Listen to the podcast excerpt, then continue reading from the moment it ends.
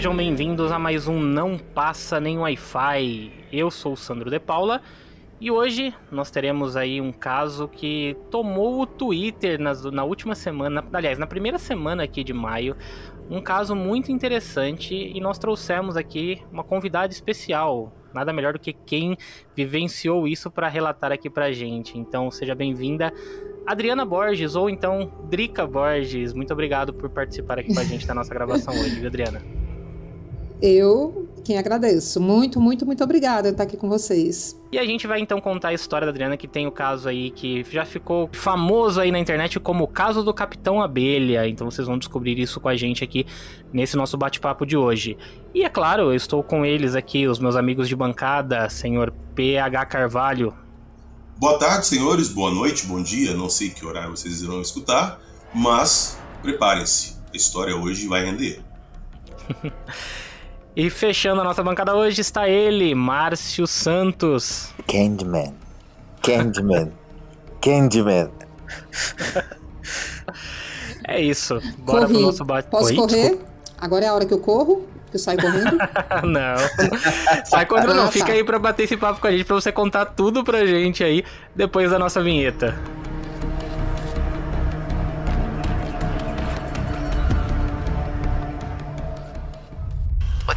Favorite scary movie?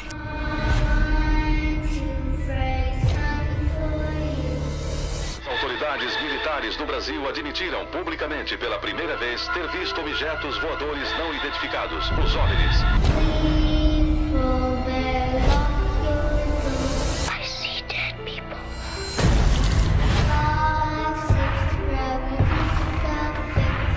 Mas o que a gente olhou direito não era assim, um homem, tinha chifre.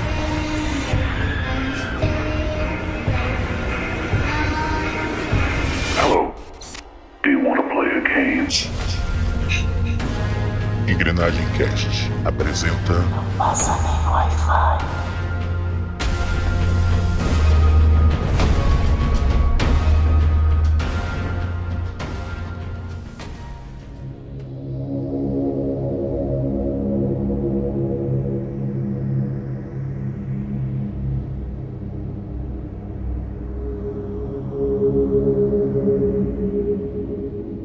Drica, vamos lá então começar esse nosso bate-papo de hoje aí com você.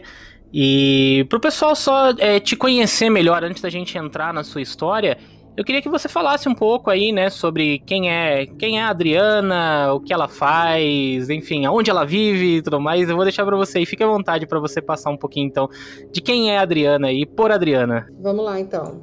Bom, meu nome é Adriana Borges, eu moro em Palmas, capital do estado de Tocantins, que a, a mais nova capital do país, né? Foi fundada em 1989. Em 1991 me mudei para essa cidade vindo de Goiânia. Eu morava em Goiânia na época. E moro aqui no centrão do país, na tra- é, trabalho como jornalista desde que cheguei, né? É, atualmente eu trabalho com assessoria de comunicação, mas fui repórter de veículos, de impresso, rádio e TV durante muitos anos. Na verdade, Ah, eu estou na comunicação há, 30, há 38 anos. Eu sou, assim, uma velhinha é, metida novinha, mas não é assim no bom, naquele sentido, não. É no sentido da cabeça boa mesmo. Ah, Disposta a aprender sempre. ah, que legal. O seu relato foi algo que, assim, é, ganhou uma visibilidade ali, né, bem grande no Twitter, né, no começo aqui do mês de maio. Inclusive com, com um amigo seu famoso da Globo, né, que te retweetou, que foi o, O Paulo. Paulo, Pai- Paulo Vieira, Paulo né? Vieira. Isso. Uhum. E o É seu caso- nosso aqui do Tocantins. Ah, é? Ele é um amor de pessoa, Paulo. Ah, é, eu, eu acompanho ele pelo, pelo. Eu acompanhei principalmente ele no, no último programa que ele tava fazendo do Big Brother lá. Eu gosto bastante dele também. Uhum. Mas assim, o seu Bacana. caso foi um caso que, que surpreendeu a galera ali, que, que muita gente, né, do, do meio ufológico começou a repercutir o seu caso, inclusive, né, com agora a gente tá vendo aí que você já é, acabou já dando várias entrevistas, o pessoal começou a te procurar muito, porque realmente seu caso foi um caso muito interessante. Só que antes de você entrar, de fato, no caso do, do Capitão Abelha, né, como ele, como ele mesmo se chamava ali, é, você, você relatou né, na, sua, na sua thread do Twitter alguns casos que você já teve. Então, assim, antes mesmo, é, antes mesmo dessa, dessa ocasião com, com o Capitão Abelha, você já tinha vivenciado, né, algumas outras coisas, então, né? Você pode contar pra gente um pouquinho Sim. desses outros casos que você Sim, tinha já? claro. Claro, primeiro, primeiro é, é, Sandro, eu só, só um adendo aí sobre a, a questão da repercussão. Eu, de verdade, ainda estou assustada com a repercussão. Eu, tô, eu tive ansiedade, eu tive crise de ansiedade no dia, porque é, eu escrevi ali, é, até por insistência de uma das minhas filhas, e sem- tem uma outra amiga também que sempre insistiu porque eu contasse essa história, porque eu conto essa história para todo mundo. Passou o tempo em que eu tinha medo de contar e as pessoas me taxarem de louca, né? Então, não me importo mais, há, há algum tempo eu não me importo mais, assim, ah, a- a- as histórias da Adriana, não, não importo. Essa história eu conto porque eu acho gostoso saber, ter vivido isso, né? Aí, acho bacana, acho, acho bem legal mesmo. Eu gosto disso. E daí, é, eu escrevi achando que aqueles meus cinco mil e poucos seguidores não ia passar ali de de 50 curtidas, porque alguém está sempre vendo o que a gente coloca, a gente está mais destacado em algumas telinhas, outras não. Eu não, não imaginava. Quando eu vi a, a repercussão, a proporção que a coisa estava alcançando, eu fiquei muito assustada. Eu não esperava mesmo por aquilo. Mas, é, então vamos lá. Quando é, eu desde pequena, desde pequena, eu sou muito ligada em eh, sem ter a consciência na época da infância de estar ligada a isso, mas eu sempre gostei muito do, do sobrenatural, do misterioso. Eh, eu nunca passou eh, na minha mente alguma dúvida sobre vida extraplanetária. Né? Vida em outro planeta. Só a partir do- de conhecer o Capitão Abelha que eu fui saber sobre essa questão de estudos e de possibilidade de teorias de vidas intra, intraterrestres. Mas o extraterrestre, para mim, era tão normal que, por exemplo, aquele filme do ET, de Spielberg, super famoso, né, o clássico, Sei, sei. Para mim é, é como se fosse uma coisa muito normal, né? né? O povo até brinca, até hoje eu tô escutando. Essa moça, tá, o que que essa moça já passou? Que tudo para ela é normal. Eu não pensei em muita coisa. Ô, mas é o Adriana, seguinte, mas- eu nunca achei. Não, eu só vou fazer um pequeno adendo que, inclusive, já tem algumas teorias circulando no meio ufológico que esses prováveis seres intraterrenos que as pessoas alegam que conheceram, que existem, eles são, na verdade, extraterrestres que, es- que estabeleceram bases aqui. É uma teoria que circula no meio ufológico, mas a gente ainda não tem tanta certeza assim. Mas, de qualquer forma, é uma coisa assim, bem, bem de fora do, do nosso normal aqui. Entendi. É, então. é, aí, é, bom, eu sei que esse tipo de coisa nunca foi. Eu nunca fui cética. Então, assim, eu nunca achei que fosse demais, se isso realmente for verdade. É, eu, eu sempre, desde criança, eu sempre duvidei muito da- das pessoas que negam, ao invés das pessoas que acreditam. Então, a, a negação sempre me incomodou muito. E a gente não. Eu, eu já cresci, não sei vocês que são mais jovens, mas eu cresci naquele, naquele universo, naquela mentalidade de que, por exemplo, a NASA confirma que não existe vida em outro planeta. Então, tinha isso na, na escola, tinha isso entre os amiguinhos, né, conversando. E eu achava isso assim absurdo.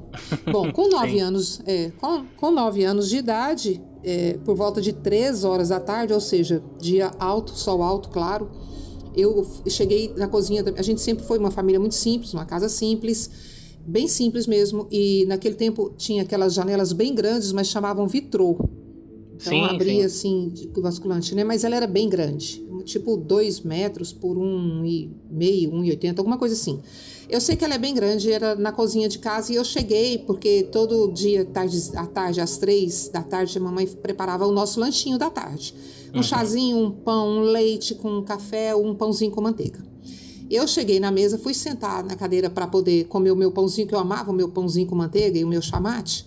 E veio aquela luz, entrou uma luz tão forte pela janela, por esse vitrô, tudo vidro. É, foi tão forte que eu assim, eu gritei e, e meio que caí da cadeira. Eu, eu, eu, eu assustei com aquilo. E a mamãe estava comigo na- do lado e ela não viu, só eu vi. E eu gritei: Que luz é essa? Gritei com medo, na hora dá medo, né? Eu já tive uma outra situação de avistar também OVNI e, e sentir medo na hora, medo mesmo, mas ficar. É, então, assim, eu- aquele. Hum, Desculpa Fala, te interromper, ô Márcio, aqui. Duas coisas. que eu queria, antes de Hum. você passar para o próximo aí, avistamento, eu queria fazer duas observações. Primeiro, acabou de Fala. conquistar meu coração, né? Por falar que Ah. comia é, pão com chá mate. Isso era literalmente o que Hum. a minha mãe fazia pra mim. A gente tomava Olha tarde também. aí. Então, adorei. É, Ah, então, bacana. É tamo gostoso. junto. Uma delícia. Beleza, Márcio, bom demais. E Não, bom se- demais. E com muita É, manteiga e- no meu caso, tá? Exato. E, e segundo, eu queria te perguntar o seguinte: essa luz que você viu, é- ela era, foi só uma luz que invadiu o ambiente ou ela tinha algum formato? Só a luz. É, sabe. Deixa eu tentar dar um exemplo mais. Sabe um farol de carro quando você está dirigindo numa estrada escura, no caso? Eu sei que era dia, mas assim. E de repente aparece um farol alto na sua frente? Você só vê o farol? Uhum. É, é ou como seja, aquilo, é uma só luz. clarão. Ah. Entendi. Só um Ou seja, é algo é, muito forte mesmo, né? Porque se você já estava no meio do dia Muito. e essa luz ainda penetrou, ela conseguiu ser mais forte, então, do Do que que a incidência da ali. luz solar na, na- na sua casa naquele E momento. eu ainda falava assim, eu tinha 9 anos de idade, eu ainda falava assim, mãe, mãe, você não tá vendo, a- você não viu a luz, É depois que, porque foi coisa de segundos, né, mas, sei lá, 5, 10 segundos, hum, no máximo, e, e mãe, não, não, não tô vendo nada não, não vi nada não, come aí seu pão, sabe assim? Como que a senhora não viu? Aquela, ela invadiu a cozinha, eu caí da cadeira, eu levei um susto, eu gritei, era uma coisa muito forte. E aí ela não viu? Mas era como se alguém ti- tivesse ligado uma lanterna muito forte assim no meu rosto. Só que do tamanho da janela, né? É Bom, muito esse foi estranho o- isso. Esse foi o esse foi seu primeiro contato assim Foi. com algo inexplicável, então, né? Foi. Passados alguns dias, sei lá, ou meses desse episódio, eu voltando de um almoço na casa de uns tios com a minha mãe e meus irmãos, é, a gente caminhando ali por Goiânia, em Campinas, em Goiânia, quem conhece sabe o bairro de, de Goiânia. Aí a gente andando ali na calçada normal, eu com sede, a mamãe entrou numa lanchonetezinha para comprar água. Quando ela entrou, ficou tudo apagado. Eu perdi a visão, ficou escuro. Tudo escuro, apagou. E eu me apavorei. Eu falei, mãe, não tô enxergando. Eu achei, em um segundo, que eu tinha ficado cega de uma vez. Puf. Como se Nossa. tivesse desligado alguma coisa. Não tô enxergando. Como? Ela não acreditava em mim. Como você não tá enxergando? Como você não tá enxergando? Não tô enxergando, mas não tô vendo a senhora, mas não tô vendo nada. E isso durou. eu- aí o, o moço da lanchonete do balcão falou: o que aconteceu com ela? E eu comecei a ficar apavorada, eu comecei a chorar. Eu não tô enxergando nada, não tô enxergando nada. Tudo escuro, gente, escuro. Quando fecha os olhos, de noite, tudo escuro. E depois voltou. Eu gritando ali, ali aos prantos com a minha mãe, e de repente ela ligou de novo, acendeu de novo. É igual, foi igualzinho um desliga-liga. As coisas. E eu não tava doente nem nada, então umas coisas estranhas assim, sabe? Uhum. Isso tudo na sua infância ali, você tinha aí por volta de 9 anos, né? Nove anos. Nove anos. Uhum. Nove anos de idade. Geralmente quem passa por, por situações assim é, tem alguns sonhos, coisas assim do tipo. Você chegou a ter algum sonho depois disso, Drica? É, Não. lembranças? Ou, ou já chegou a, a tentar fazer alguma regressão, alguma coisa do tipo, pra saber o que, que aconteceu nesses momentos de apagão? Não, lá- a nossa família é muito simples, é, a gente sempre passou certas dificuldades materiais, né? Não tinha muito essa essa disposição ou, ou essa ou acesso, né? abertura para pensar, é, para Uhum. buscar, para investigar ou para pesquisar ou para se informar mais sobre isso. Na verdade, eu falei, nin- ninguém acreditou em mim e ficou por isso mesmo. É, quando é Mas- criança a gente, né, fala as coisas, os pais não acreditam, e aí meio que a gente fala, ah, beleza, então não é nada, né? A gente tende a acreditar que também não é nada, né? Tende, tende. Você e eu assim muito tímida. Eu era muito tímida. Hoje eu sou Uhum. assim o, o- o inverso de tímida, mas eu, eu passei uma infância e adolescência muito tímida.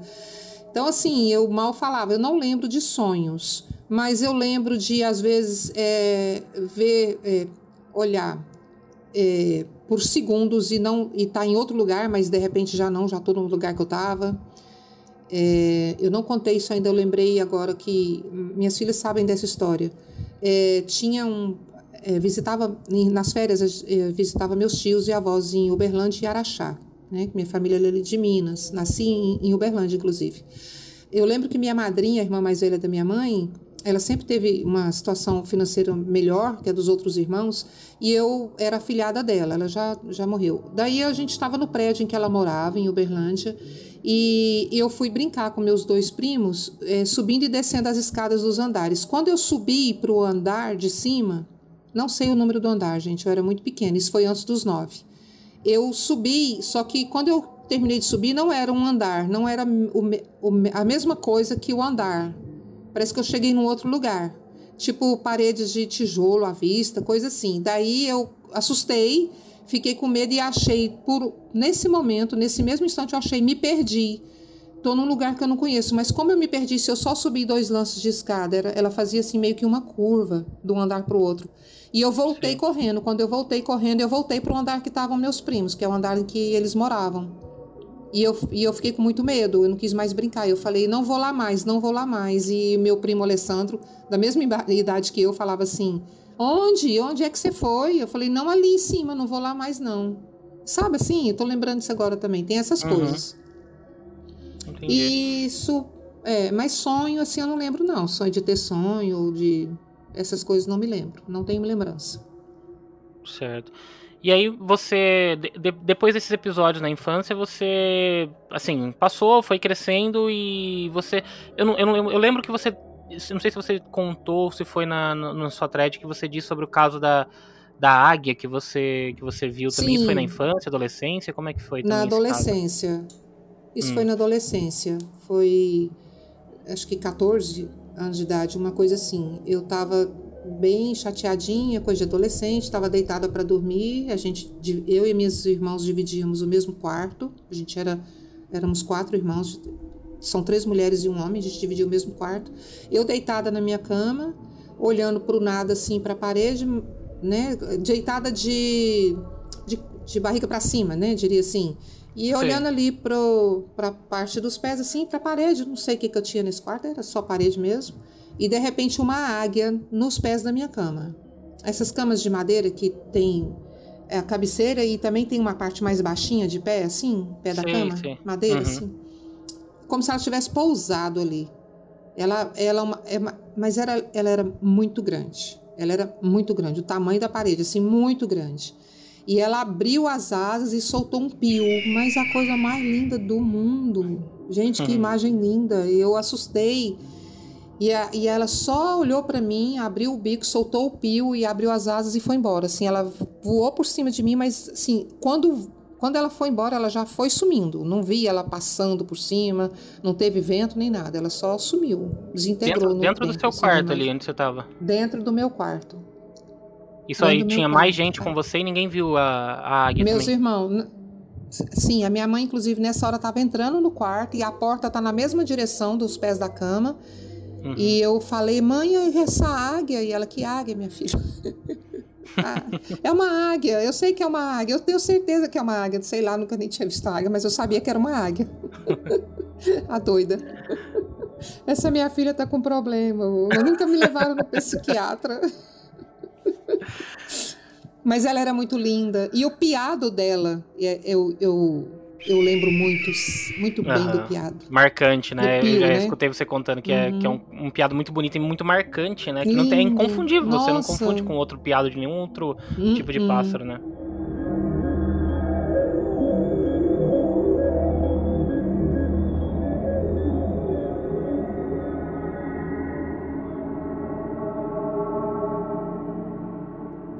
Rodrigo, você tinha comentado na, na sua thread também que Teve uma vez que você teve um avistamento, você chegou a filmar e um fólogo, Foi. acho que de Portugal, atestou a veracidade do vídeo que você tinha gravado.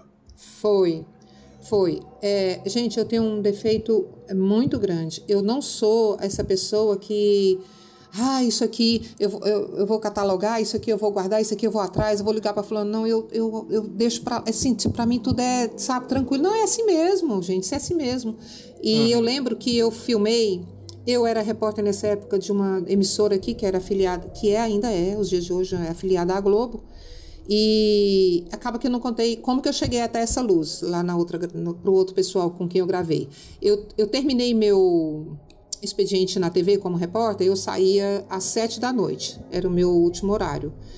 Fiz ali as reportagens durante a tarde E já estava saindo. Quando eu tô saindo para ir para casa, o, eu nunca esqueço, o seu Pedro Guarda, o segurança ali da, da emissora, ele atendeu a ligação ali na frente, na recepção, e era um balcão essa recepção. E quando eu fui passando, ele falou: Não, peraí, não, tem uma repórter aqui ainda, mas ela não tá mais, ela já tá indo embora. Eu falei: O que, foi, seu Pedro? Ele, uma mulher aqui disse que tem uma luz no céu. Eu fui no telefone, eu gosto muito do assunto, né? Fui no telefone, ela deu o nome dela e tal. Eu a conheço ainda, aos dias, até os dias de hoje. Ela tem lojinha no mesmo lugar que ela tinha nessa época. Essa, essa, essa época, a cidade estava era 1994. A cidade estava sendo construída. Né, Palmas ainda em construção. Então, tinha muita rua sem iluminação, rua, rua sem asfalto.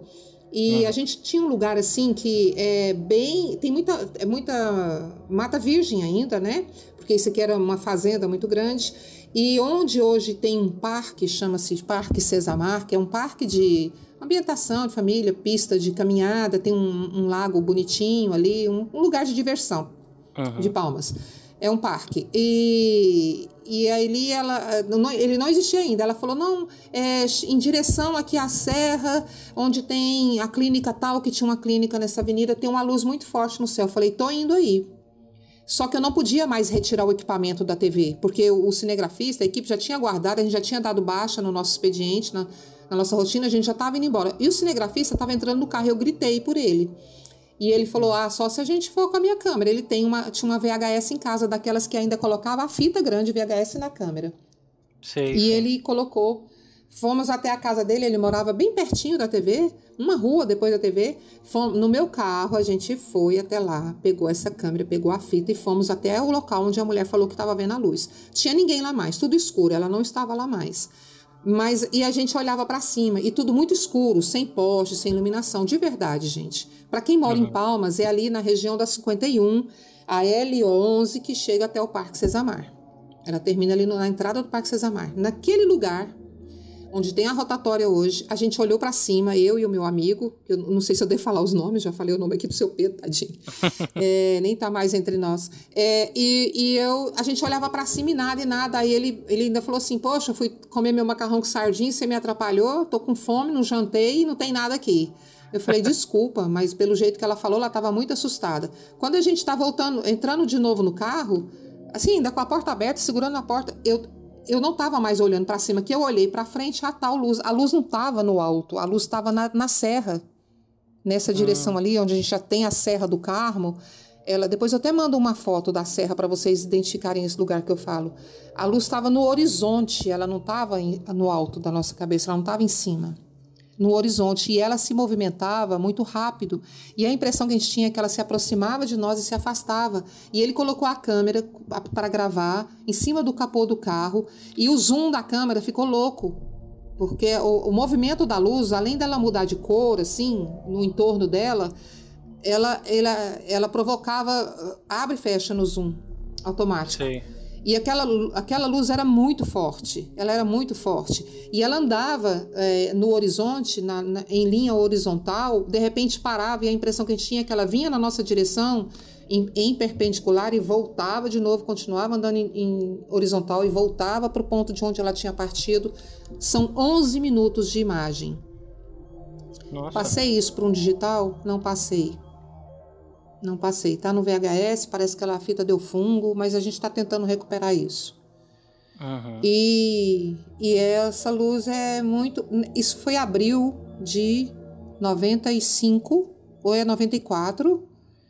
E. Acho que é 94. E foi a mesma época em que essa mesma luz foi vista ali por- pelo Pernambuco, no Nordeste do Brasil, porque eu lembro de ver isso na televisão. É, não sei Hum, se de Fantástico, Jornal. Nacional, algum, de outros relatos com a mesma luz, mesmo jeito, mesmas características. Entendi. A gente quis que a nossa, nossa TV, o nosso diretor na época não quis. Falou que não era interessante, que isso era um satélite e que ele não ia Satélite. passar vergonha é, mandando essa imagem para a rede Globo, não. E ele não quis, ele desmotivou bastante. Aproveitando que você está falando aí da, desse caso, que pessoas te ligaram e tal, como é que é a casuística da sua região? Tem, tem muito relato? Chega até vocês para gerar matéria, alguma Tem. coisa assim? Tem. Tem um, inclusive tem um grupo aqui que se reúne periodicamente para falar sobre suas experiências, suas, seus avistamentos e suas impressões. É, eu não participei de nenhuma reunião. Por que, que eu nunca participei? Porque é, parece que reuniões me cansam, essas coisas que parece que não saem do lugar, sabe? Uhum. É, então, assim, as pessoas falam muito, e aí uns começam a misturar religião, e aí eu já não, não faço muito parte disso. É, eu fico com as minhas experiências sem querer prova ou sem querer provar para as pessoas. Eu fico com as Até minhas porque experiências. você vivenciou, você já sabe que é real, você não precisa provar para ninguém. Então, eu não tenho esse. Eu, eu não fico brigando por isso, sabe? Eu não fico. É, eu acho muito. As pessoas têm curiosidade, as pessoas me perguntam, eu respondo, mas assim, eu não, não participo muito dos debates, assim, não. Para mim é, é isso mesmo e pronto. Eu, eu não sei, eu, para mim, eu acho que na minha cabeça é assim: a hora que for hora, todo mundo vai saber, porque não é possível. É, eu concordo, eu concordo. Eu passei minha vida inteira procurando avistar alguma coisa e eu nunca consegui. Até aproveitar aqui da deixa e contar isso aqui de uma vez. Foi, foi no dia 15 de abril, Drica. Eu, eu tava aqui em casa. A gente tinha acabado de fazer uma gravação do Não Passa Nem Wi-Fi eu fiquei conversando com o Sandro até uma meia-noite, né, Sandro? Foi por aí, umas 11 horas, meia-noite. Isso. Aí eu parei, aí quando eu acabei a gravação, minha mulher tava deitada no quarto, ela já tava quase dormindo. Eu falei, pô, você vai dormir agora? Lá, se eu continuar deitado aqui, eu vou dormir, que eu tô com sono. Eu falei, não, vamos lá fora. Vamos lá brincar com os cachorros um pouquinho, pegar um arzinho, bater um papo. A gente saiu pra garagem aqui de casa, na varanda. Ela sentou no chão, se brincando com os cachorros, e eu fiquei em pé assim. Quando eu olhei pro alto, eu vi alguma coisa passou no céu e tampou umas estrelas que estavam de fundo no céu. Aí me chamou a atenção porque eu achei que as estrelas tinham apagado. Aí quando eu olhei, eu consegui ver uma coisa muito grande, escura, muito devagar, muito devagar, e estava perto, tipo a uns 100 metros, 150 metros. Mas eu não conseguia identificar o que, que, era. Eu vi que era uma coisa escura, mais escura que o céu.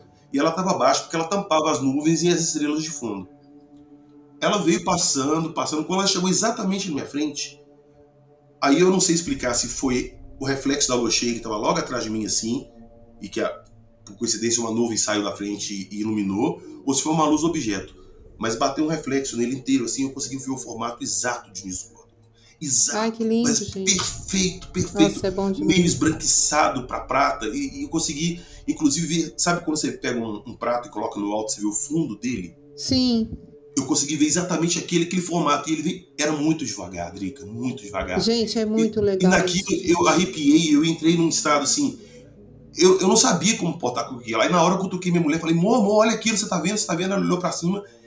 Ele já tava saindo da nossa visão, assim, do telhado, mas ela viu. Falou assim, tô. E na hora que ela viu, ela me olha fala aí. que ela viu uma luz grande na frente e uma atrás. Eu não vi. Eu não sei se eu fiquei meio em choque na hora, mas eu vi perfeitamente e era muito grande. Era tipo uns dois ônibus do tamanho dele. E aquilo, assim, na mesma hora eu entrei pra dentro, mandei uma mensagem pro Sandro, apavorado, contando para ele. mas muito apavorado. E foi uma coisa assim, impressionante. Impressionante. E às vezes eu conto, o pessoal me chama de doido, igual na minha live lá. Outro dia eu contei o pessoal me zoando, tava chamando de doido. Isso foi em abril falei, agora, esse mês passado? Como é que é? Agora, em abril passado? Neste foi agora, abril acabou? passado, dia 15 de abril. Foi, é. Recente. Foi agora, recente. E igual eu falei com eles, ó, eu tô aqui contando o meu relato porque eu não preciso provar nada, eu sei o que eu vi, minha mulher tava comigo e viu. E ficou naquela tal. Aí no final da minha live, duas pessoas me chamaram no, no meu WhatsApp, no privado, e falaram: ó, gente, minha mulher viu isso também. Ela contou, não vou citar quem é, ele falou que a mulher dele era dentista, estava chegando em casa, parou o carro no prédio. Quando olhou para cima, viu uma coisa muito escura voando. Mesma coisa, tampando as nuvens. E passou por cima do prédio dela e foi embora. Ela não viu nada, ela viu uma coisa escura. Ou seja, isso no mesmo dia. Eu falei que eu tinha visto isso por volta de meia-noite, ela falou que viu por volta de 9 horas, 9 e meia. E uma outra pessoa também me contou que chegando em casa, a, a, a esposa estava vindo para casa, também parou no sinal e ela vê nos prédios no fundo assim, ela viu um, um, conjunto de luzes mexendo no céu no mesmo dia. Elas ficaram ali zanzando entre elas até sumir atrás dos prédios e ela não conseguiu ver mais. É, é, é gente, não tem como. Eu, pois é, é isso eu falando, as, as, pessoas no mesmo dia viram a mesma coisa que eu, é, entendeu?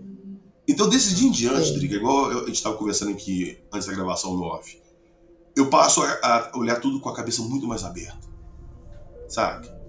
Porque é uma coisa assim, para quem nunca viu, é uma coisa muito fantástica para você assimilar e querer acreditar naquilo. Mas depois que você experiencia, sua visão muda. É, só, só quem experienciou pra saber mesmo, né? Porque Sim. eu, eu ainda não tive nenhuma experiência, eu não sei se eu quero, porque como eu falei também aí em off pra vocês, eu, tipo, eu morro de medo, né? Sabe, eu tive que tomar coisas. remédio pra dormir, cara. Eu, É, eu te então. contei. Minha mulher teve que me dar remédio pra dormir, que eu não conseguia ficar calmo. Meu coração tava acelerado, eu super nervoso, tive que tomar remédio pra dormir. Pois é. É. Mas assim, o fato é que, tipo, a gente. a- a- as pessoas, quando, quando a gente vivencia isso, a gente. A gente não quer, não quer enganar os outros contando uma coisa, né? Então, assim, Exato. quando, quando começam, por exemplo, quando vem questionamentos, eu imagino que a Drica agora mesmo, ela deve estar surgindo pessoas ali que, que acabam questionando ah, esse relato dela. Não sei se já aconteceu, Drica, você já pode falar pra gente na sequência, mas é, essa- essas coisas, quando a gente. Eu, eu, pelo menos na minha cabeça, fico imaginando que quando a gente conta isso, não é que a gente quer, tipo, que a pessoa é, passe a acreditar, ou que a pessoa, pelo menos, é, tipo, né. É, mude uma opinião dela ali na, na- naquele momento. A gente tá relatando. Se a pessoa quer acreditar na gente ou não, aí é problema Exatamente. dela, né? Só que o Exatamente. fato é que a gente, a, a gente relata, eh, quando a pessoa relata isso, eu fico, eu fico na minha cabeça assim, imaginando, cara, será que a pessoa teria, eh, teria capacidade e assim, a. Digamos assim, a, a falta de moral pra inventar toda uma história dessa, sabe? Tipo assim, eu, eu não consigo acreditar que as pessoas. Eu, eu sei que existem pessoas que são. eh, que tem. que são mal intencionadas e tudo mais. Só que o problema é que eu falo, cara, uma pessoa inventar uma história dessa, né? Tipo, de do, do nada, que nem o PH, vou, vou inventar que eu vi um, um descovador. Ou até o caso da, da Driga, por exemplo, assim, as pessoas começarem a questionar, né, que todo, todos esses relatos dela pode ser inventado. Eu, eu não acredito, sabe? Eu acredito que as pessoas não fariam mim isso. Que meu, meu pequeno ciclo e minha pequena bolha, eu falo por mim. Desde o dia que eu contei isso, eu sou zoado quase todo dia com alguma piadinha relacionada a ET. Todo dia. todo dia. Eu Sim. fico imaginando igual as meninas do caso Varginha lá, o bullying que elas sofreram por falar aquilo. E de novo, é igual você falou. Sim, É, qual que é o sentido da pessoa inventar isso? Cara, não tem. Não tem. E outra, eu sempre falei isso todo mundo, eu sempre procurei minha vida inteira ver. Eu já fui para avistamento, fiquei procurando. Às vezes eu passo todo dia à noite, eu vou ali pra varanda e fico um pouquinho olhando pro céu e tal, querendo ver alguma coisa. Nesse dia, eu- que eu não queria ver, eu vi. aconteceu. Aconteceu. Mas eu Entendeu? também acho, eu também acho que fazendo um pouco do, do meio termo aqui, mas eu também acho que a pessoa também pode ter o benefício da dúvida, quem não acreditar, né? Porque assim, Sim. é fácil pra gente, né? Aqui estamos em quatro pessoas que acreditam, é fácil falar isso. É, Mas a pessoa também pode ter o benefício da dúvida. E, e ela tem o direito disso. Então eu acho que assim, nesse sentido, é, é- é eu concordo muito com o que o Sandro disse. Todas as pessoas têm que trazer os seus relatos. E não cabe a ninguém. é, é, não cabe assim. A quem relata, talvez, não cabe a quem relata, talvez tentar fazer o papel de. é, Juiz. não, não, de juiz não, digo de, De convencer. de profeta. Exato, Hum, sabe? tá. Então, assim, o- legal, a, eu, Adriana, tô falando sério isso aqui, de coração mesmo. Parabéns aí pela sua atitude de achar que assim, não, eu só quero acho. relatar. Eu só quero relatar. E é perfeito isso. Porque toda vez que você tenta convencer alguém de algo e tentar transformar aquela pessoa, transfor- porque, gente, quer queira, quer não, é uma questão de fé. É, acreditar ou não em algo que você não tem provas concretas. Então, é, você só relata. E aí a pessoa acredita ou não. Eu sou um apaixonado pelos relatos. Eu acho que os Sim. relatos são fantásticos pra gente é, ouvir as histórias que as pessoas contam. a ufologia é feita de relatos, cara. Sim. É o que a gente tem. Entendeu? E eu eu- falei com a Drica, na hora que a gente começou a conversar, não é possível que tanta gente ao redor do mundo conte basicamente a mesma história. É. Mas vai lá, vai lá, Adriana, o que, que você ia falar? Não, eu concordo com contigo, Márcio, com relação assim, é, eu não tenho que, eu não, nem tenho o direito de me, me colocar numa posição de querer mudar a opinião, o pensamento de alguém. Eu não, eu tenho que me policiar. Eu tenho tentado mudar isso, é, vigiar, policiar mesmo isso em mim, para que eu não tenha a audácia, a prepotência de querer mudar a opinião de alguém. Se ela quer me ouvir, ouvir a minha história, eu vou contar a minha história. E ela, acredite ou não, é, de acordo com a crença dela, com a capacidade dela, com a disposição dela, né? Eu não Sim. tenho que ficar brigando por isso. Já fizeram, como você disse, PH, fazendo, estão fazendo piadinhas com você, algumas pessoas, desde que você conta. Eu já escutei piada assim, igual como ele se apresentou no meu. A gente começou a falar aqui, vamos falar do. Daqui a pouco a gente está falando do Capitão Abelha. Não tem aquele desenho animado da Warner Brothers, que é o Capitão Caverna? Sim, sim. Aí tem muita gente que fazia piadinha, Capitão Caverna, não era ele não, Drica? Não, não era ele não, é outro Não, capitão. mas sempre, é, a piada sempre vai vir. Sempre vai vir. Então, assim, e, e- outra, É, não importa. por mais sério que seja o assunto, você vê hoje em dia que a Marinha, a Aeronáutica, o Exército estão tratando o assunto com seriedade, está tendo um gabinete criado nos Estados Unidos para estudar o fenômeno. Isso está saindo da, da zona da piada para virar assunto sério. É. Eu acredito que é muito porque. Eu, eu acredito que é porque a gente cara. tá. Sim. Mas eu acredito é porque, assim, a gente, como, como ser humano, também tá, tá evoluindo. Uma hora eu acho que a gente vai chegar num nível de evolução que a gente Sim. vai passar a ver isso como uma coisa realmente, assim, tipo, normal, entendeu? Normal, que a gente vai. Sim. Não que a gente vai normalizar Sim. o fato de ter um contato, não sei o que, mas a gente vai entender que, como a a Drica falou lá no começo do bate-papo, né? De que na cabeça dela é uma coisa que é um fato, existe vida em outro planeta, entendeu? Então eu acho que assim, como, como sociedade a gente vai evoluindo, né, vai aprendendo e tal, vai, vai tendo conhecimento, como já diria, como já diria o nosso filósofo da ufologia aí, o ET Bilu, busquem conhecimento.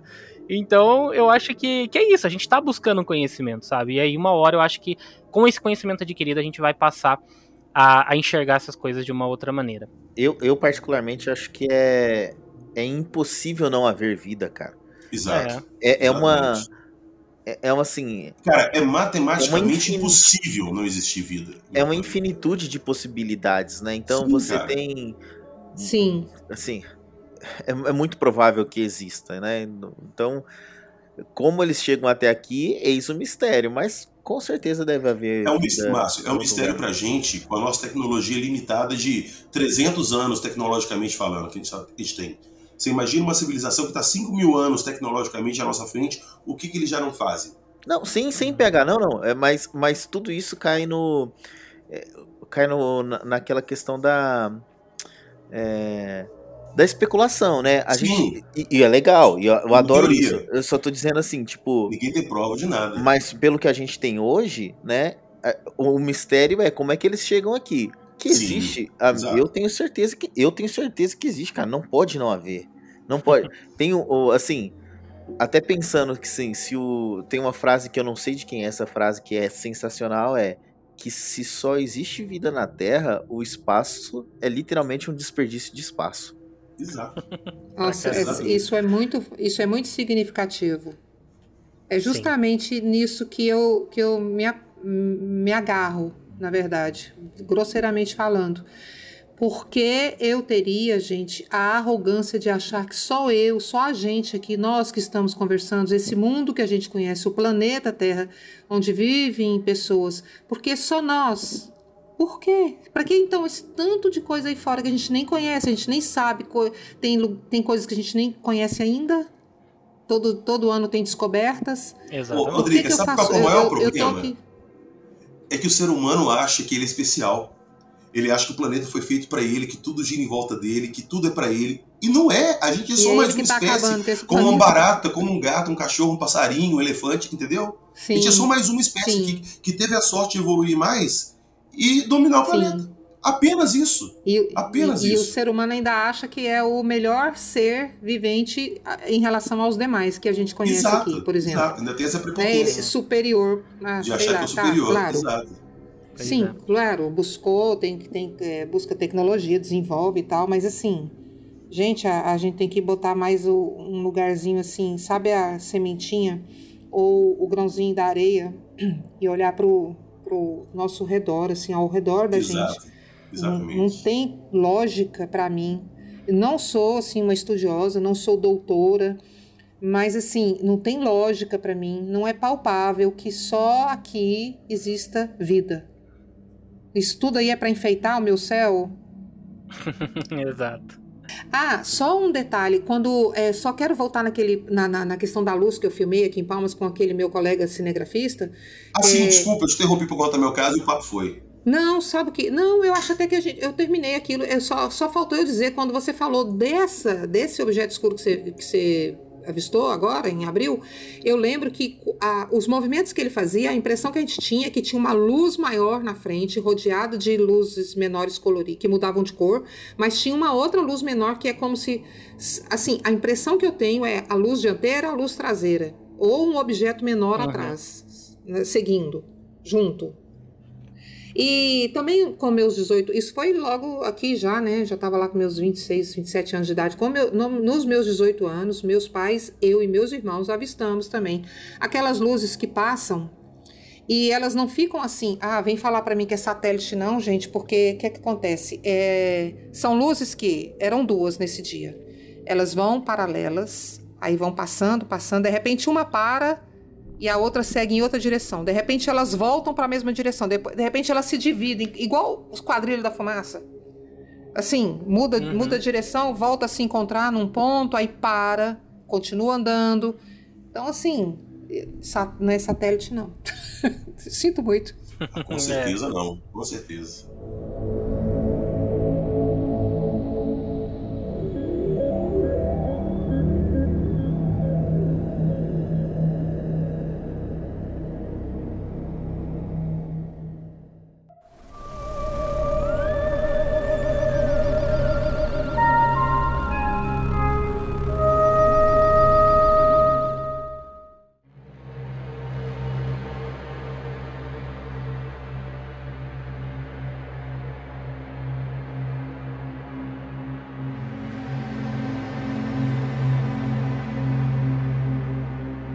Mas vamos lá, querem falar do Capitão Abelha, meu amigo. Vamos lá, é.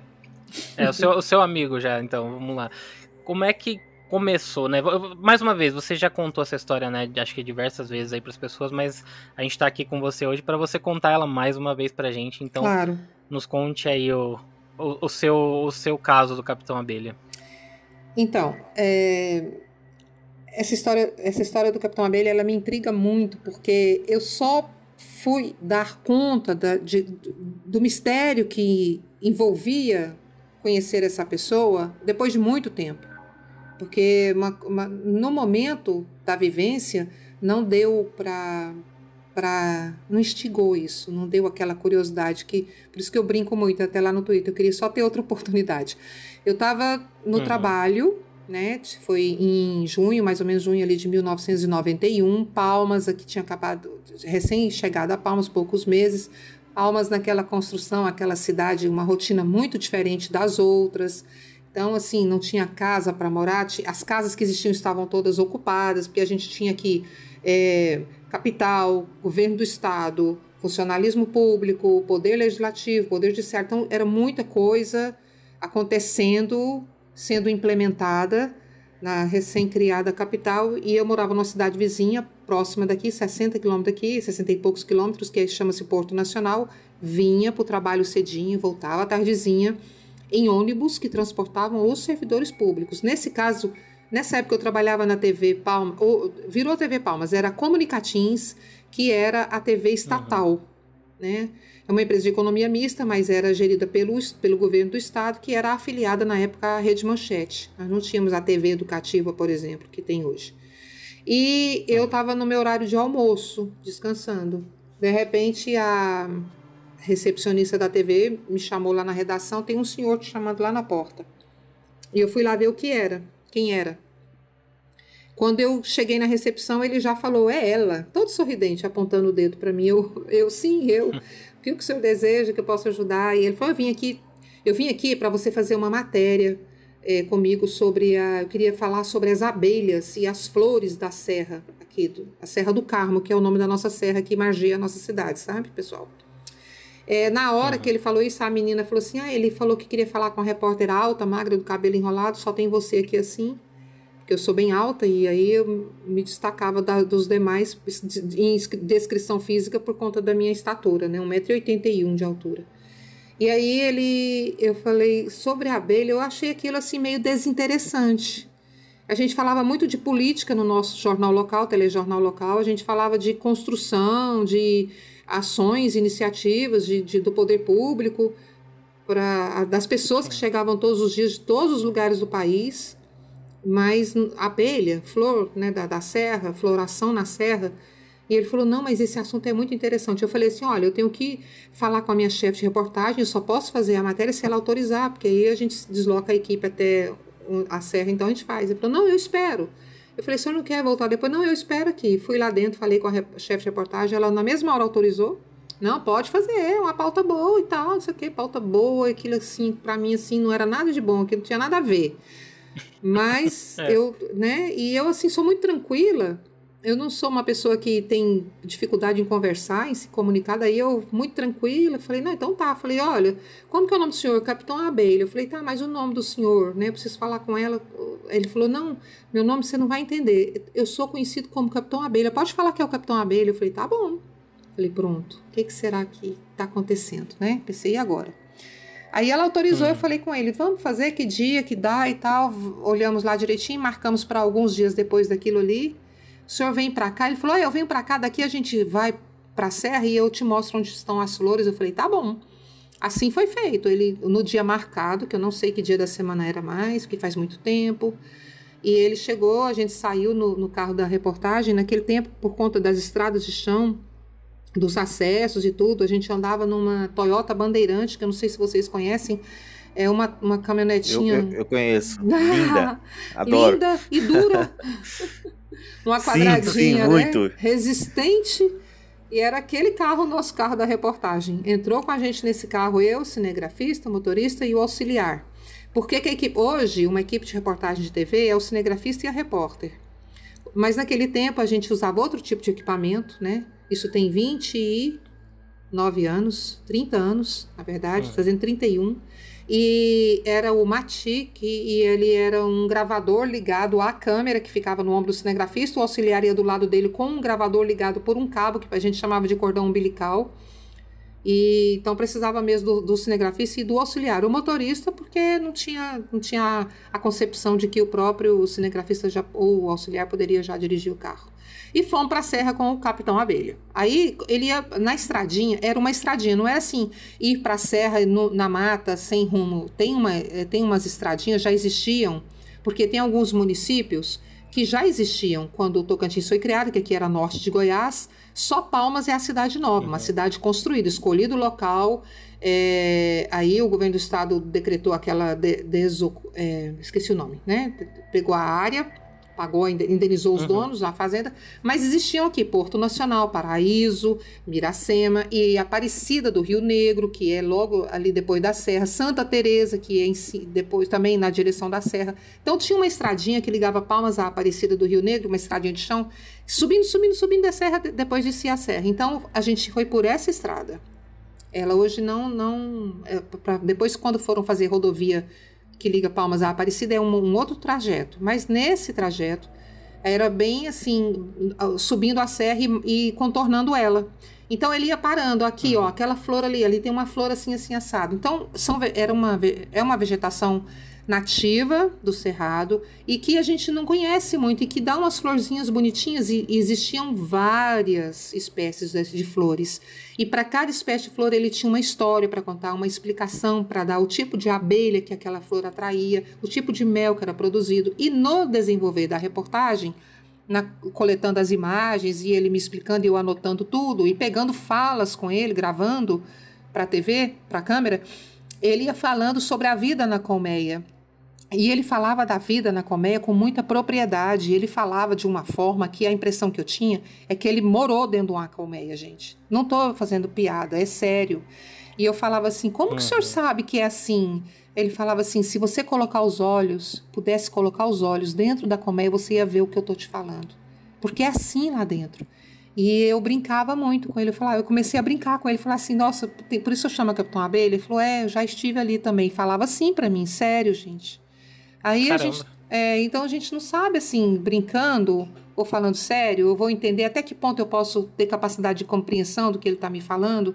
E ele só falava, assim, muito bem das abelhas, de uma forma da disciplina delas, da rotina delas. E não é só essa questão da abelha rainha com as operárias que a gente aprende até na escola, lá no, no, no ensino fundamental, não. Ele falava com, com mais conhecimento, com mais propriedade. E, e ele, inclusive, uhum. falou uma coisa que eu coloquei isso lá na thread, que eu acho muito interessante, que ele falou uma coisa que na época, pelo menos eu não via falar sobre isso hoje, de uns cinco anos para cá, se- já se falou muito. Olha, ele falava assim para mim, para você ter ideia da importância da vida na colmeia, das abelhas nesse mundo, é que se elas deixarem de existir, a humanidade também acaba. E eu não entendi isso. Por que, que a vida humana tá- estava atrelada à vida da, na colmeia, à vida das abelhas, a esse inseto? Para mim, não- não- isso não tinha lógica. Hoje não, hoje a gente vê que tem estudos, né, relacionados a isso, alguns, algumas teorias, alguns cientistas já, pesquisadores já afirmam isso. Então, é, era uma coisa muito curiosa. Terminamos ali a reportagem, ele falou, eu falei, vamos, ele, não, vou ficar por aqui. Eu falei, você vai ficar por aqui? Isso já era de tarde. Já devia estar terminando a tarde, e ele, mas ainda, claro, ele, vou ficar por aqui. Eu falei, mas você vai ficar onde? Não, eu tenho umas coisas para fazer aqui ainda, depois eu desço. Mas esse, esse lugar de onde a gente estava até o centro da cidade aqui, dá no máximo 10, 15 quilômetros. Então, assim, se ele estava acostumado a andar, não era nenhum problema. É, quando eu comecei a falar dele, eu não, eu não falei da descrição física. Não sei se vocês querem, assim, porque é uma coisa que me chamou a atenção, né? E eu acabei pulando, não Sim, falei. sim. É, esse, Pode, pode, pode é, falar, sim, né? esse- é um ponto esse- interessante dele, é. é, ele, ele aparentava ter em torno de 40 anos de idade. Ele tinha um sorriso muito marcante. Não era assim, ah, um homem bonito, não é isso que eu estou dizendo. Era uma coisa marcante, mas assim, né, é, para o padrão de beleza que a gente fala, ah, bonito, não é isso não. É porque realmente chamava atenção, era marcante. Ele tinha uma, ele tinha mais ou menos a minha altura, né, deve, devia ter mais ou menos 1,80m de altura no máximo, ou 1,80m. Usava uma calça dessas de é, trekking, né, que, de escalar mesmo, que é cheia de bolsos nas pernas, assim, nas laterais. Uma mochila nas costas. É, a, a camisa não lembro muito, mas era tudo assim meio monocromático. Então é aquele verde meio escuro, meio, meio, meio Sei. cinza, né? Sei, sei. Não é aquela estampa de camuflado que usa-se nas fardas do exército. É, é só o verde, o tom mesmo daquele verde mais escuro. A mochila na mesma cor. A botina é aquelas de, de, de escalar mesmo, de, de fazer caminhada, trilha, subir montanha. E um chapéu redondo também na mesma cor. É, é, a cor não era uma só, mudava o tom, mas era essa cor pastel, né? Meio verde, musgo. E o chapéu de aba redonda, é, um chapéu que ele. Eu, eu só vi ele sem chapéu numa ocasião que eu vou contar mais pra frente. É, Uhum. E ele usava um óculos de grau, uma lente bem grossa. É, e os olhos dele, enquanto eu fazia. Isso foi. Essa descrição foi o primeiro momento em que eu tive com ele ali, quando ele foi fa- falar que queria fazer essa reportagem, né? Sugerir essa pauta lá para a reportagem. E ele falou que queria que fosse eu que fizesse. E eu perguntei para ele por quê. Ele falou: não, porque eu acho que você entende mais. Eu acho que você tem mais. é, você vai entender mais o que eu quero falar. Eu, tá bom. E, e os olhos dele, quando eu prestei atenção nos olhos, foi quando a gente estava falando lá na serra sobre as flores e as abelhas. Que eu ia gravar com ele, que eu colocava o microfone para ele falar, eu olhei bem nos olhos dele assim, e os olhos dele me chamaram muito atenção. Eu, eu lembro muito bem dos olhos do Capitão Abelha. Não é um olho é, comum. É, eles são pequenos, amendoados, eles são um pouco próximos um do outro, parece que a distância de um para o outro é menor, mas não, não é estrabismo, não tinha, é, o, o olho não era aqui no canto, era centralizado, mas era um Uhum. olho próximo, o, a cor é, não parecia cor, parecia que era o- tipo uma transparência, uma luminosidade, não era, era meio amarelo ou meio verde, mas assim, não parecia cor, só parecia luz. Quem faz fotografia, acho que consegue entender o que eu falo. É porque quando você faz uma fotografia colorida, você mede luz, né? Então você vê luz na cor. Sim. Então é uma coisa assim de luz. Não é que o olho dele iluminava, não. É uma coisa. Esse, Ele tinha um essa- brilho, era aquele brilho que era um, era um colorido, né? É, é uma coisa assim que eu, eu não consigo descrever muito isso. Eu fico falando e fico vendo esses Uhum. olhos aqui na minha mente. É muito interessante. E é é interessante você falar, porque assim, as as características físicas dele ali, pra alguém que tá escutando agora, pode falar, ah, simplesmente, tipo, ah, beleza, era uma, uma pessoa normal, mas Normal. não é uma coisa tão normal porque você. Porque te marcou, né? Porque assim, não que você não preste atenção em outras pessoas nada, não é isso que eu tô dizendo, mas é, é que o fato de que quando você tem algo que chama atenção em uma pessoa, aquilo te marca e você consegue dar detalhes até hoje, né? Então, assim, depois de tanto tempo, é uma coisa que ainda ficou vivo na sua memória, né? Então, Ficou. é algo diferente do que você já estava acostumado a ver, né? Sim, muito diferente. E ele andava a pé. Você destacou do. Ah, Desculpa, desculpa te, te interromper. Você destacou também o, o crânio dele, né? Que parece que tinha Sim. um, um formato e, o- e o nariz, né? Também, que era um, um pouco diferente. é, o nariz era assim, bem fino, pequeno. É, E Uhum. aqui na altura do nariz, onde fica entre os olhos, era bem baixinho. Não é alto igual o da gente, assim, sabe? Era bem baixinho. Sei. era menor.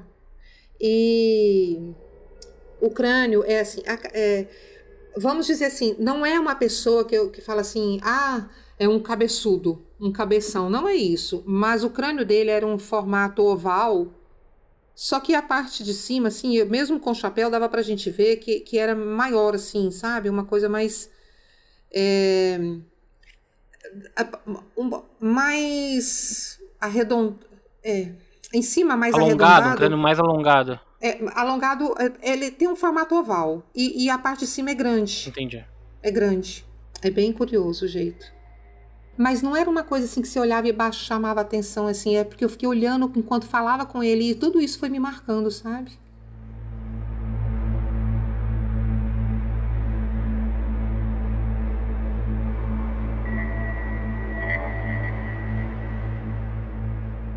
Edrica, assim, qual foi a serra que vocês foram? Foi a, é na Serra do Lajeado? Serra do Carmo. É, a Serra do Carmo, Serra do é- Carmo. é, uma cordilheira bem bonito, isso, ele é bem bonito. Quando a gente segue para Lajeado, que fica a 45 quilômetros daqui, de Palmas, ela está sempre à direita. Num determinado ponto, ela passa a ser chamada de Serra do Carmo, que tem o Morro do Segredo, que é lindo, é um lugar muito bonito. É, mas aqui nessa margem de Palmas, aqui e, e, e ela é formada por morros, né? Então, assim, aqui daqui do centro a gente avista ela ainda, a gente não tem muito. A cidade é mais horizontal, não é muito verticalizada ainda. Então a gente ainda avista daqui de casa mesmo eu vejo da avenida aqui perto da minha casa é o morro do jabuti que é o formato de um jabuti de uma tartaruga tem uns que chamam de morro da tartaruga do lado tem o morro do chapéu é, e era bem. Essa das flores foi bem aqui no Morro do Jabuti. A estradinha para Aparecida dá, um, dá uma contornada nela e subindo e descendo. Essa serra.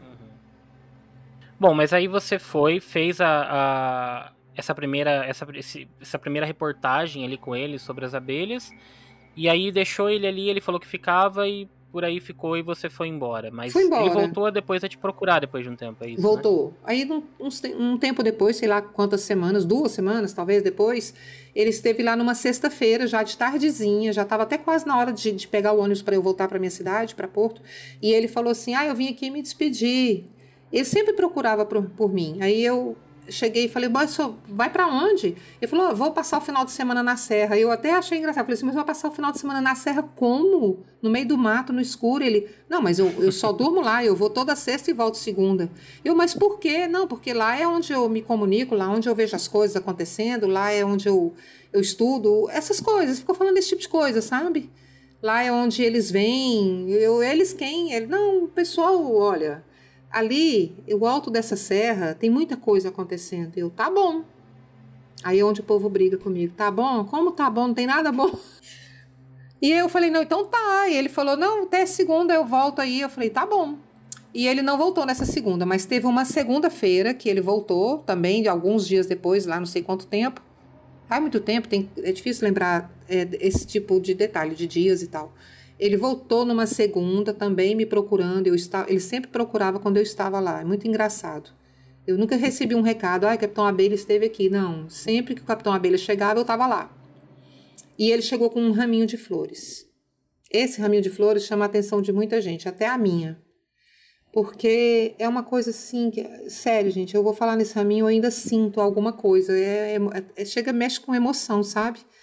Ele chegou com um raminho Uhum. de flores e ele era assim, ele era uma, uma pessoa muito de uma de um astral, ele era, ele tinha uma energia muito boa. Ele tinha uma energia boa. Eu, eu tenho eu tenho isso de conversar com a pessoa, se eu falar, eu brinco muito, meus amigos confirmam, tá? As pessoas que, que, se- que se convivem comigo confirmam. Se eu falar pra você assim, não, não, não anda com essa pessoa aí, não. Gente, não erro, nunca errei. Ou, aquele ali é bom, aquele ali não é não. Então tá, então ele tinha uma energia Hum. muito boa. Ele transmitia paz, ele transmitia coisas boas, alegria, parece, sabe? E ele estava sempre sorridente. Aí ele chegou com um raminho na mão. Esse raminho é um raminho de flor que não existe, é sério, não estou exagerando. É cinza, é, não é seco, é- é- tem vida, mas não é colorido. E a flor é um cabinho, é, um monte de raminho e veio amarrado com um capinzinho e o topinho do, do cabinho é uma florzinha redondinha, muito pequenininha e ela é muito linda. Só que tudo da mesma cor, tudo cinza. E eu falei, nossa, pra mim, ele falou, eu trouxe isso aqui pra você, meu- é, do- é um presente dos meus amigos. Eu, mas quem? Ele, não, meus amigos. Eu só quero que você guarde num lugar seguro. Olha, pra você ver que não tem essa flor por aqui. Isso aqui não é daqui. Eu, não, tá bom, não é daqui, ó, já ali da serra. Eu falei, tá bom. E eu agradeci muito, fiquei ali toda lisonjeada de estar ganhando um presente. E era uma coisa muito curiosa. Eu falei, aí ele falou, foi embora, né? Dali ele me entregou, se despediu, foi embora. E deixou esse raminho comigo, disse que era um presente dos amigos dele. Era tão lindo. E mais pessoas chegaram a ver essa flor? Ou você Sim. chegou a mostrar pra alguém? Sim, ali, coisa? Ali na hora eu devo ter levado no ônibus na mão, todo mundo vendo.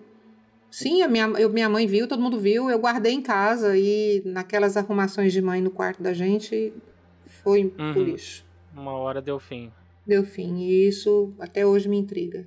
Agora, o que mais intriga, Adriana, é assim, aí ele contou isso e aí a- história começa a ficar um pouco mais aí, é, digamos, diferente aí, né? Porque até agora, né, a gente poderia dizer que ok, né? É um, um cara que você conheceu que é, eu, eu tenho- a gente até brinca, né? Que fala que ele é. Qual é a palavra? Não dele em específico. eu tenho- esses dias a gente tava brincando no grupo de uma outra situação, falando que como é que é?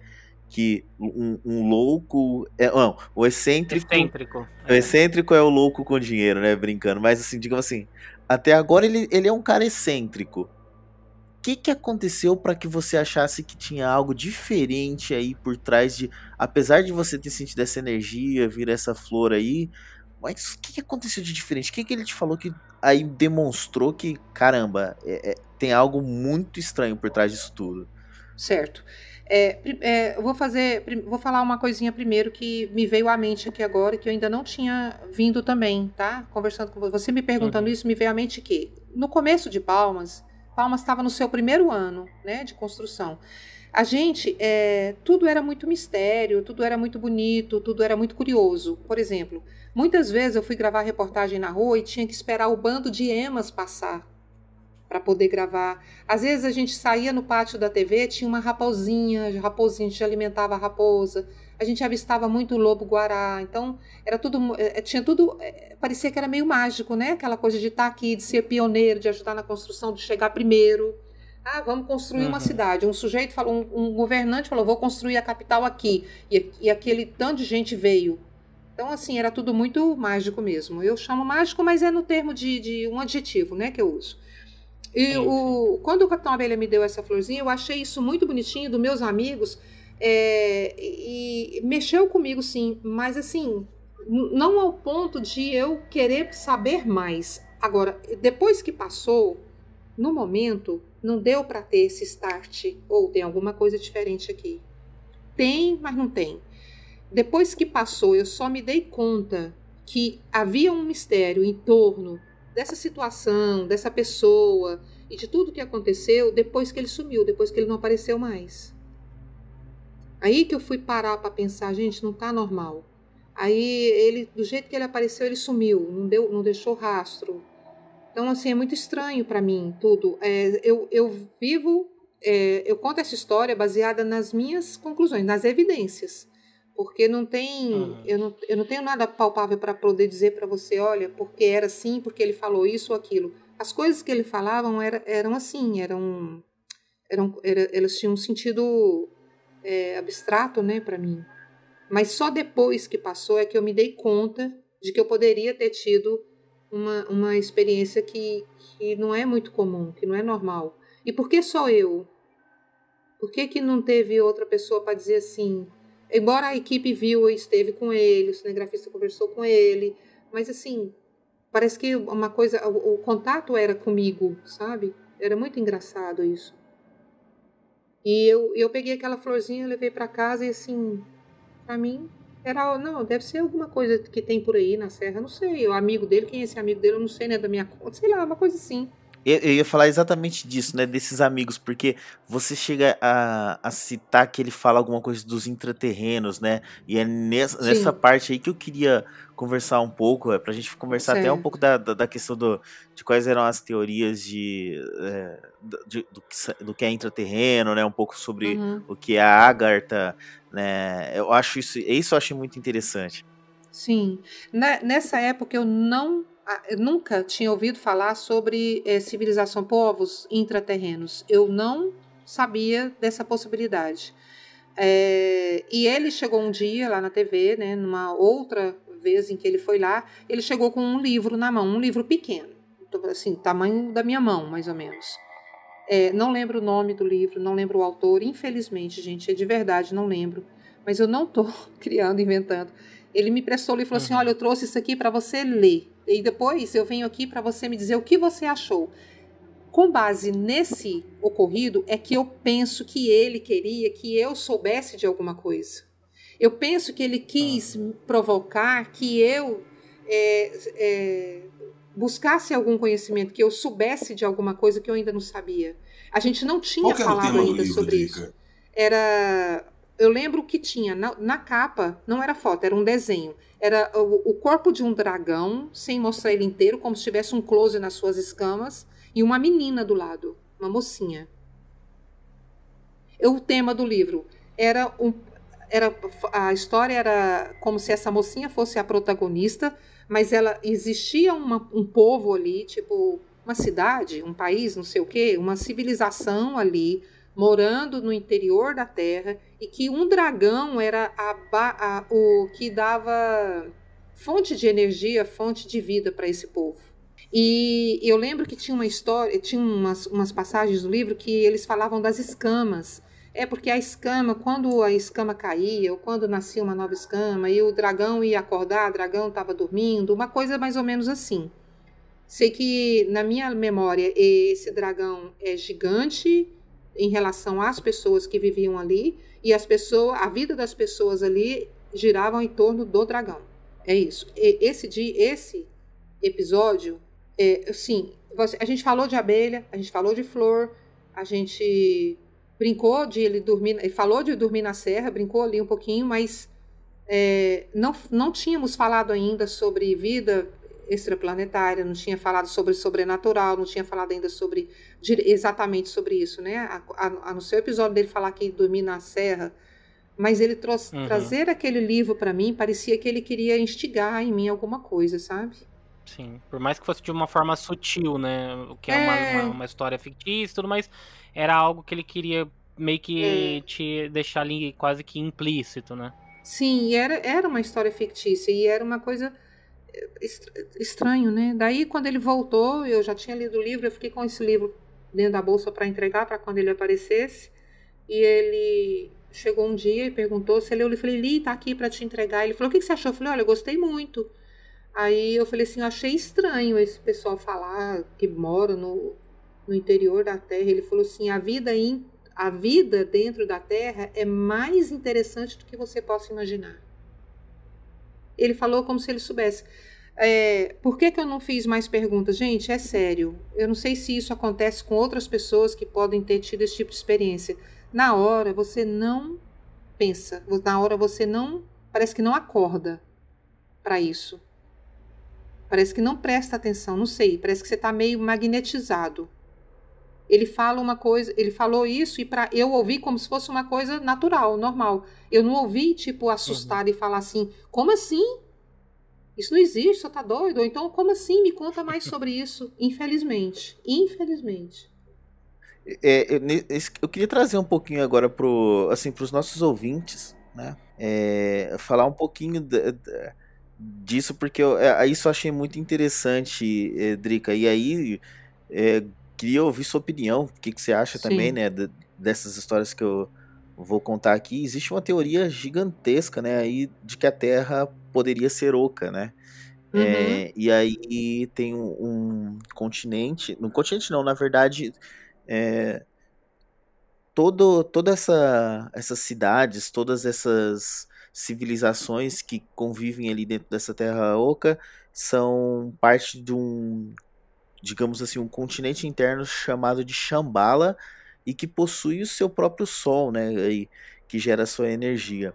O, a gente tem uma história muito interessante, né? Na verdade, tem um escritor francês, né? Eu não sei pronunciar muito bem o nome dele, né? É, eu acho que é Louis Jacoliot, e que ele escreveu uma história chamando é, uma dessas cidades ali interiores de Asgartha, né? Que seria mais ou menos como ele chamava Asgard, então a morada dos deuses aí do, da mitologia nórdica.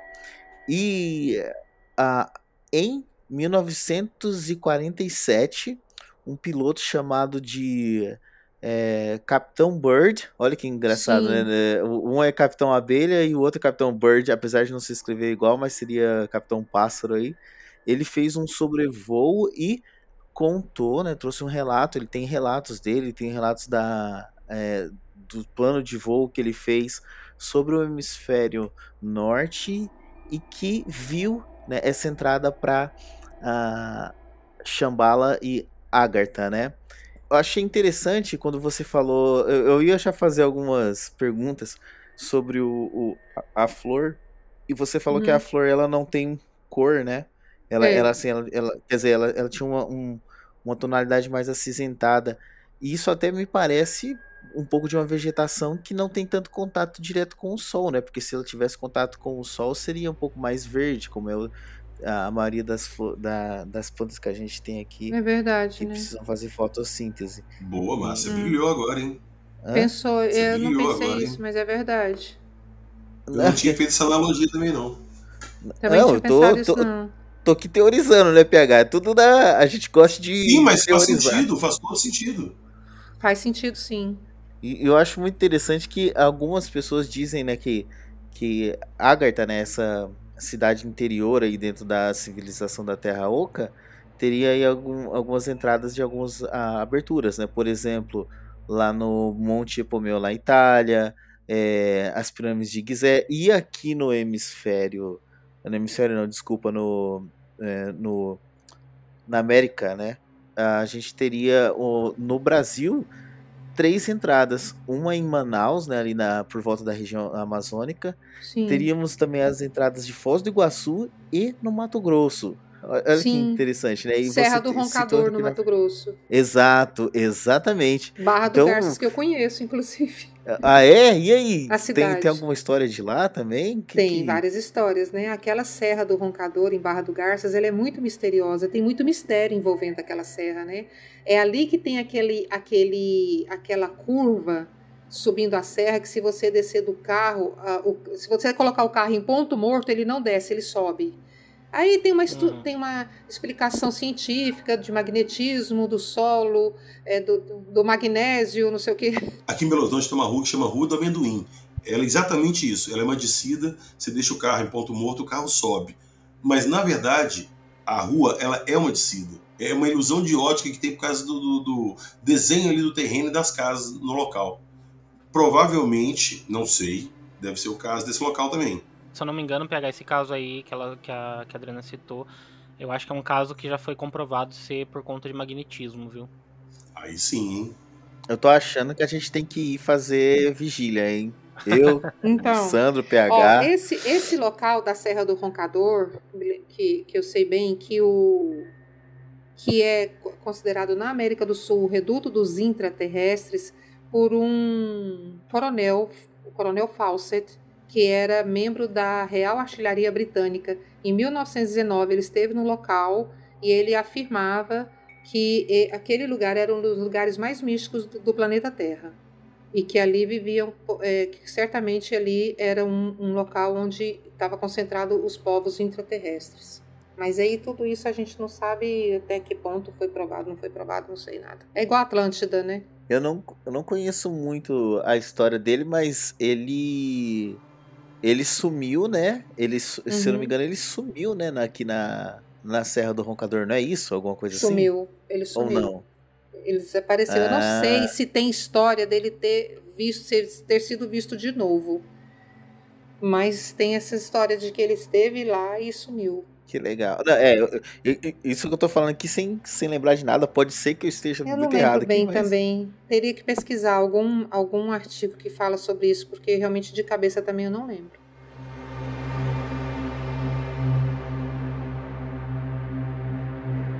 Mas, ô, Adriana, voltando a falar então do- dos seus contatos com o, o Capitão Abelha, você, você contou que você chegou a ter mais uma, uma reportagem que ele, que ele fez com vocês, né? Sobre algumas Sim. pinturas, e, é, pinturas rupestres, né? Isso. Na serra. E se eu não me engano, nessa que você fala que ele, te- que ele te despertou ali uma curiosidade por, por, alguma, por alguns. Por algumas atitudes dele, né? Algumas. ah, como é que eu vou falar? Alguns trejeitos dele, algumas coisas ali, né? Con- Conta um pouquinho Sim. dessa história aí da, dessa outra reportagem.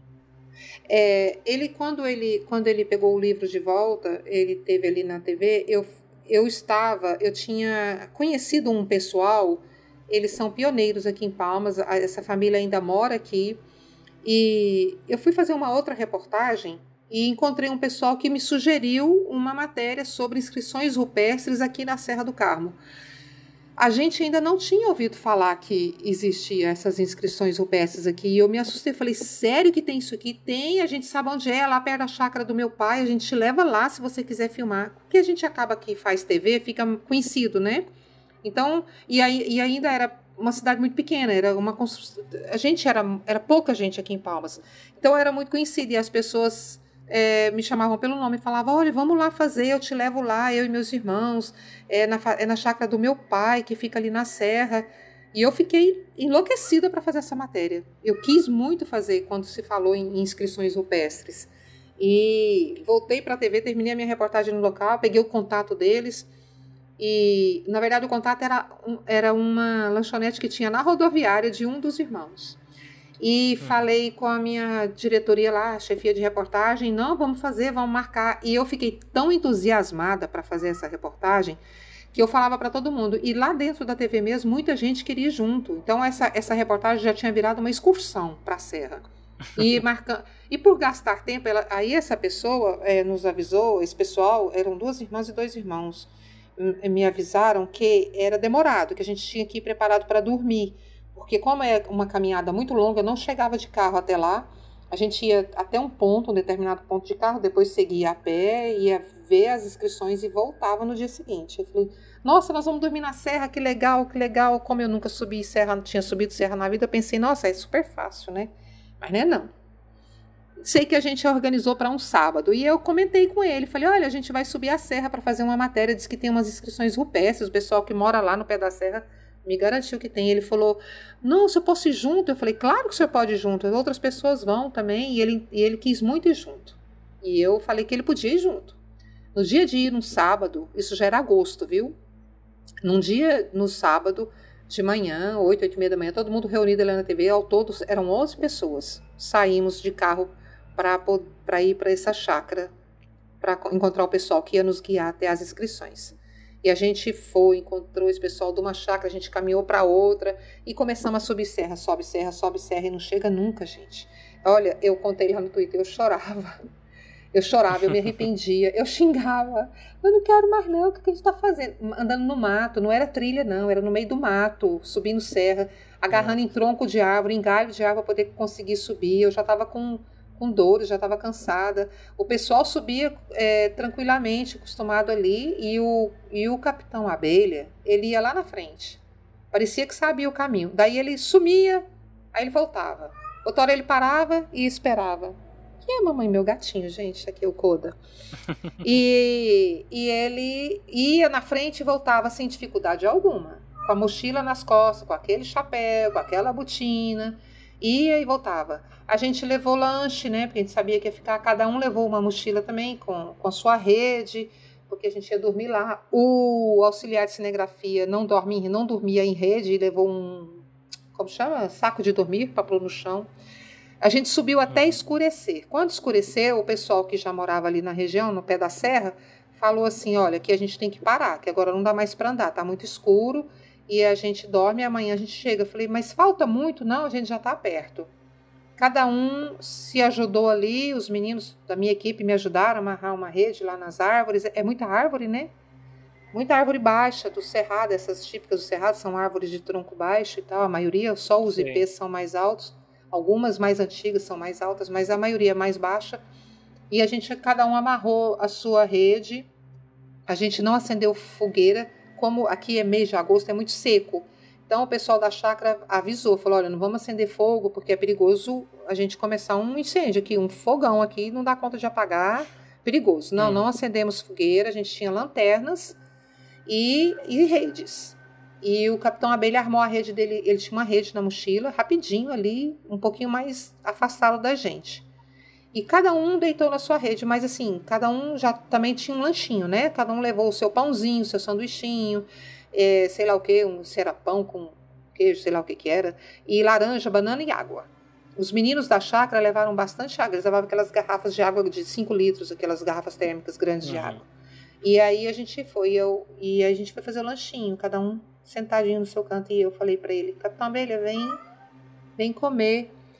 E ele falou, não, não quero comer não. É, no dia seguinte de manhã, quando a gente acordou, ele, ele tirou do, da mochila um saquinho de castanha, bem pequeno. Pôs na mão e começou a comer as castanhas. E eu falando com ele, come pão, chupa laranja. Ele, não, não, eu só como castanha. Ó, e falou assim para mim, ó, você não precisa de mais nada para sua existência a não ser castanhas e água. Se você comer castanha e beber água, você tem tudo. Tudo que você precisa. Eu achei aquilo curioso. Eu falei, então tá. Não insisti. É, à noite, é, eu tive dificuldade para dormir, lógico, não estava acostumada. A gente ali em rede, ama- nem dormi em rede, nunca tinha dormido e tal. E a gente conversando, e ele quieto, lá na rede dele, deitado. E eu fui e chamei pelo nome, né? Capitão Abelha, tá tudo bem? E nada, não respondeu. O auxiliar de cinegrafia colocou o saco de dormir bem assim do meu lado, da minha rede, e brigando comigo o tempo todo. Se a onça me pegar aqui, você vai ver, você me paga. Você paga. eu tô fazendo aqui, onça. E falaram, e onça, que tem onça, onça parda. Ainda bem que a gente não viu onça, né?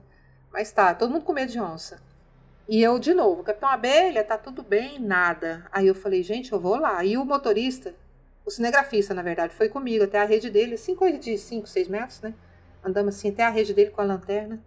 E eu encostei, peguei na, na rede e falei assim, Capitão Abelha, dei uma sacudida e o homem tava quieto. Ele tava deitado de barriga para cima, com as mãos cruzadas no peito, mas não é cruzado igual a gente fica quando morre, não. É em X. Em X Uhum. o- a mão direita no ombro esquerdo, a mão esquerda no ombro direito, é, o chapéu nos pés e a mochila embaixo da cabeça. E eu achei aquilo tão estranho que eu voltei. Falei, não, tá dormindo, bora, sai daqui. E voltamos para nossa rede. Eu falei, gente, que estranho esse homem dormindo desse jeito. Parecia que ele não estava ali. Muito estranho o jeito dele, muito imóvel, sabe? Muito imóvel. E é muito escuro e é só com lanterna. O cinegrafista estava com a lanterna. Eu não quis incomodar também, né? Colocar luz na cara dele e tal, assim. Eu fiquei assim, com aquela essa imagem, ela me marcou muito, sabe? Nunca vi ninguém dormir daquele jeito. Será que é porque estava na rede? Talvez fosse. Sei lá, muito estranho. Dia clareou, ele já estava de pé. Quando eu, a gente, eu sei que eu dormi pouco, mas quando eu, eu dormi, algum, algum momento ali eu dormi. Quando eu acordei, ele já estava lá. A gente, a gente acampou ali, a gente armou as redes. Tinha uma cachoeira bem perto. De noite a gente só escutava o barulho. Quando ficou tudo claro, quando o dia amanheceu, a gente viu, ela estava bem do lado, uma água gelada. Linda, uma cachoeira linda, linda, gente. Aqui na Serra tem muita cachoeira. Nessa época ela, ela devia estar com pouca água, porque era época de seca, né? De não chover muito. Eu sei que ele já estava assim, lavando o seu rosto ali e tal, e foi quando ele foi comer as suas castanhas. E eu perguntei se ele não queria pão, banana, laranja. E as inscrições rupestres bem ali do ladinho, a gente desarmou tudo, enrolou tudo e tava bem assim, a gente andou um pouco só mais, meia horinha, menos disso, a gente chegou nas, nos paredões de calcário, onde estão as inscrições. Coisa muito linda, é muito emocionante quando a gente chega de frente para esses desenhos. É muito bacana. Tem essas características dele, essas coisas, né? O jeito dele andar, o jeito, a facilidade dele subir a serra que ele tinha, o jeito que ele estava dormindo na rede. Já estava acostumado mesmo, ele, que você falou, né? Ele ficava, falava que ficava ali, então ele já conhecia tudo, já sabia ali como, Sim. como ficar ali mais, né, mais tranquilo naquele, naquele É. ambiente, né? Era um ambiente já conhecido para ele. O pessoal da chácara que morava, que já tinha ido lá, estava acostumado. Para eles não era nada demais aqueles desenhos nas paredes lá.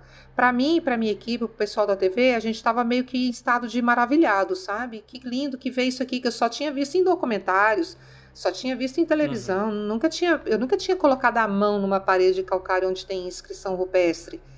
E, e você e chegou ele, a ver assim, algum desenho diferente, Drica? Sim, sim. E ele, assim, muito muito natural com aquilo, sabe? Ele até falou assim, eu, eu ficava assim, maravilhada, olhando para aquilo, gosto muito de história, e eu olhava para aquilo em estado assim de encanto, e ele falava assim, é, isso aí é registro de civilizações antigas deixadas para vocês, né? Deixados para vocês, coisa assim, sabe, para vocês, terceira pessoa. Para você, então, né? É. é muito engraçado, sabe? E os desenhos eram eram tinha muitas formas de animal, né, de quadrúpedes assim, várias.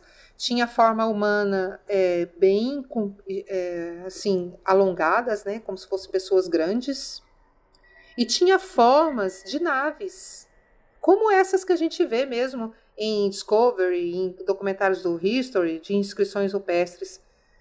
Só não é como aquelas do Egito, né? Aquelas do Egito são bem diferentes. É, essas coisas mais mãos, macaquinhos, muito macaquinho, sabe? É, pelo menos algo que pareça um macaquinho, né? Pela cauda, o tamanho da cauda.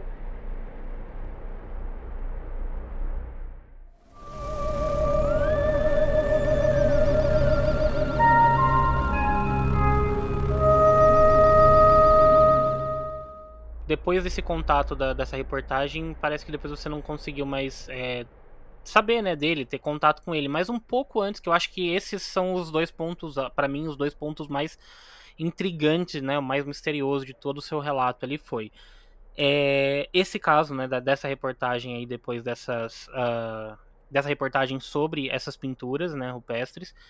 E teve, só que teve um caso um pouco antes que ele meio que ele teve uma conversa com você onde você relatou que foi estranho dele já saber de coisas do seu passado, inclusive esse relato que a gente iniciou nosso bate-papo, né? Foi.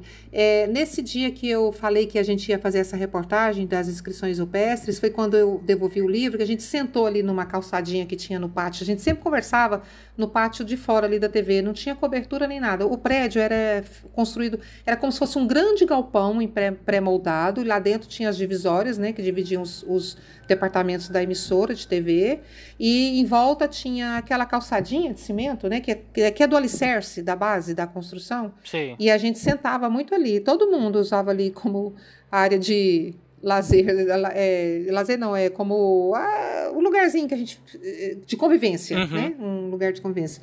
Então eu sentei, eu estava sentada, sentei ali com ele, a gente estava conversando e quando eu falei da reportagem, aí eu, ele falou que, ah, eu falei para ele que ele tinha sumido, já tinha muito tempo que ele não aparecia.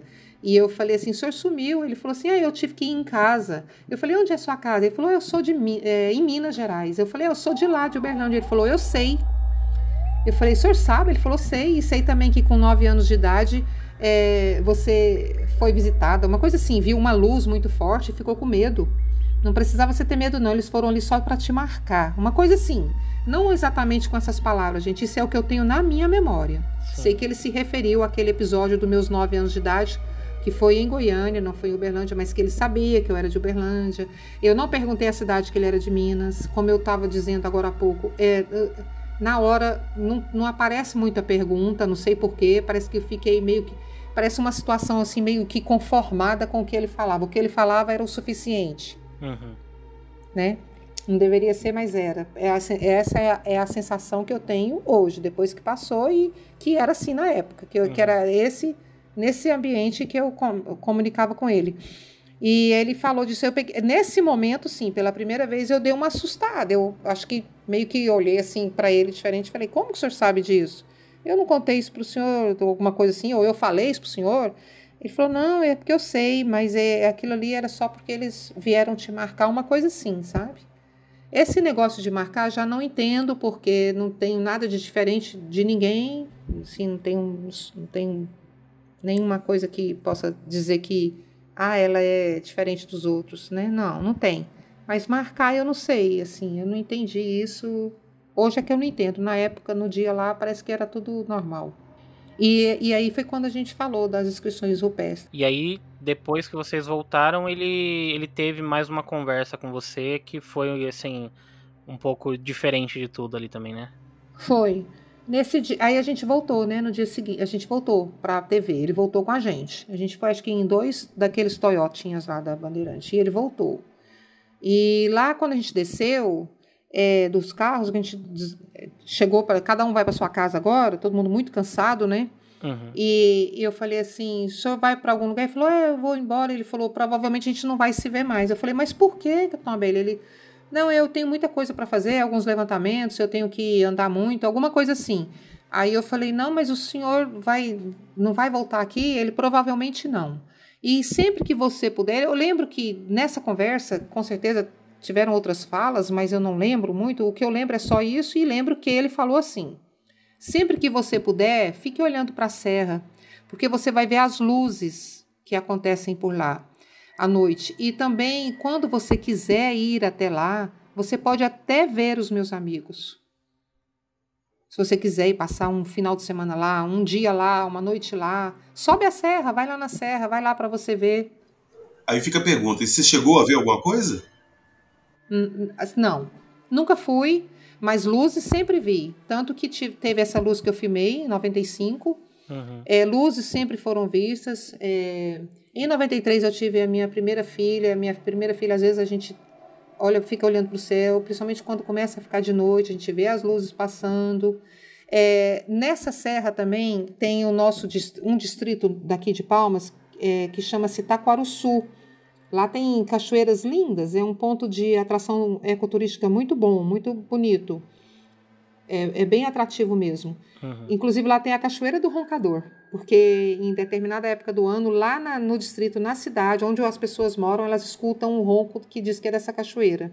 Eu sei que é, muita gente nessa época é, contava que ah, eu estava indo para Taquaruçu quando ainda era estrada de chão e uma luz seguiu o meu carro. Enquanto eu andava, ela estava do meu direito, do meu lado direito. De repente, ela passava para o lado esquerdo. Sai Ah, eu fora. tava lá em Itacoruçu e tava olhando para a serra e tinha uma luz muito forte parada em cima da serra.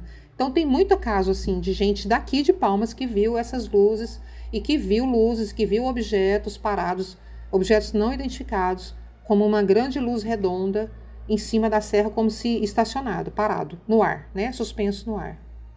Nessas horas eu tô igualzinho o Sandro aí, ó. Quando o Sandro fala assim, ó, é, que, que ele não quer ter contato. Assim, ver de um, de um jeito que o PH viu, eu ia ficar muito assustado. Isso que eu Mas- falar, não acho que falando que eu, o que eu vi foi de boa, não, porque não foi nem um pouco. Não, não, eu ia falar do jeito que você viu, eu ia ficar meio assustado, mas ainda ok. Agora imagina você tá dirigindo numa serra, que não é um lugar Sim. muito tranquilo, se não tem muita gente por perto. Uma luz Pô. ficar te perseguindo de carro atrás pegar. Ô, Ah. rapaz do céu, sai Ah, fora. meu amigo, aí é aquela parada, né? Faz jus ao programa, não passa nem Wi-Fi.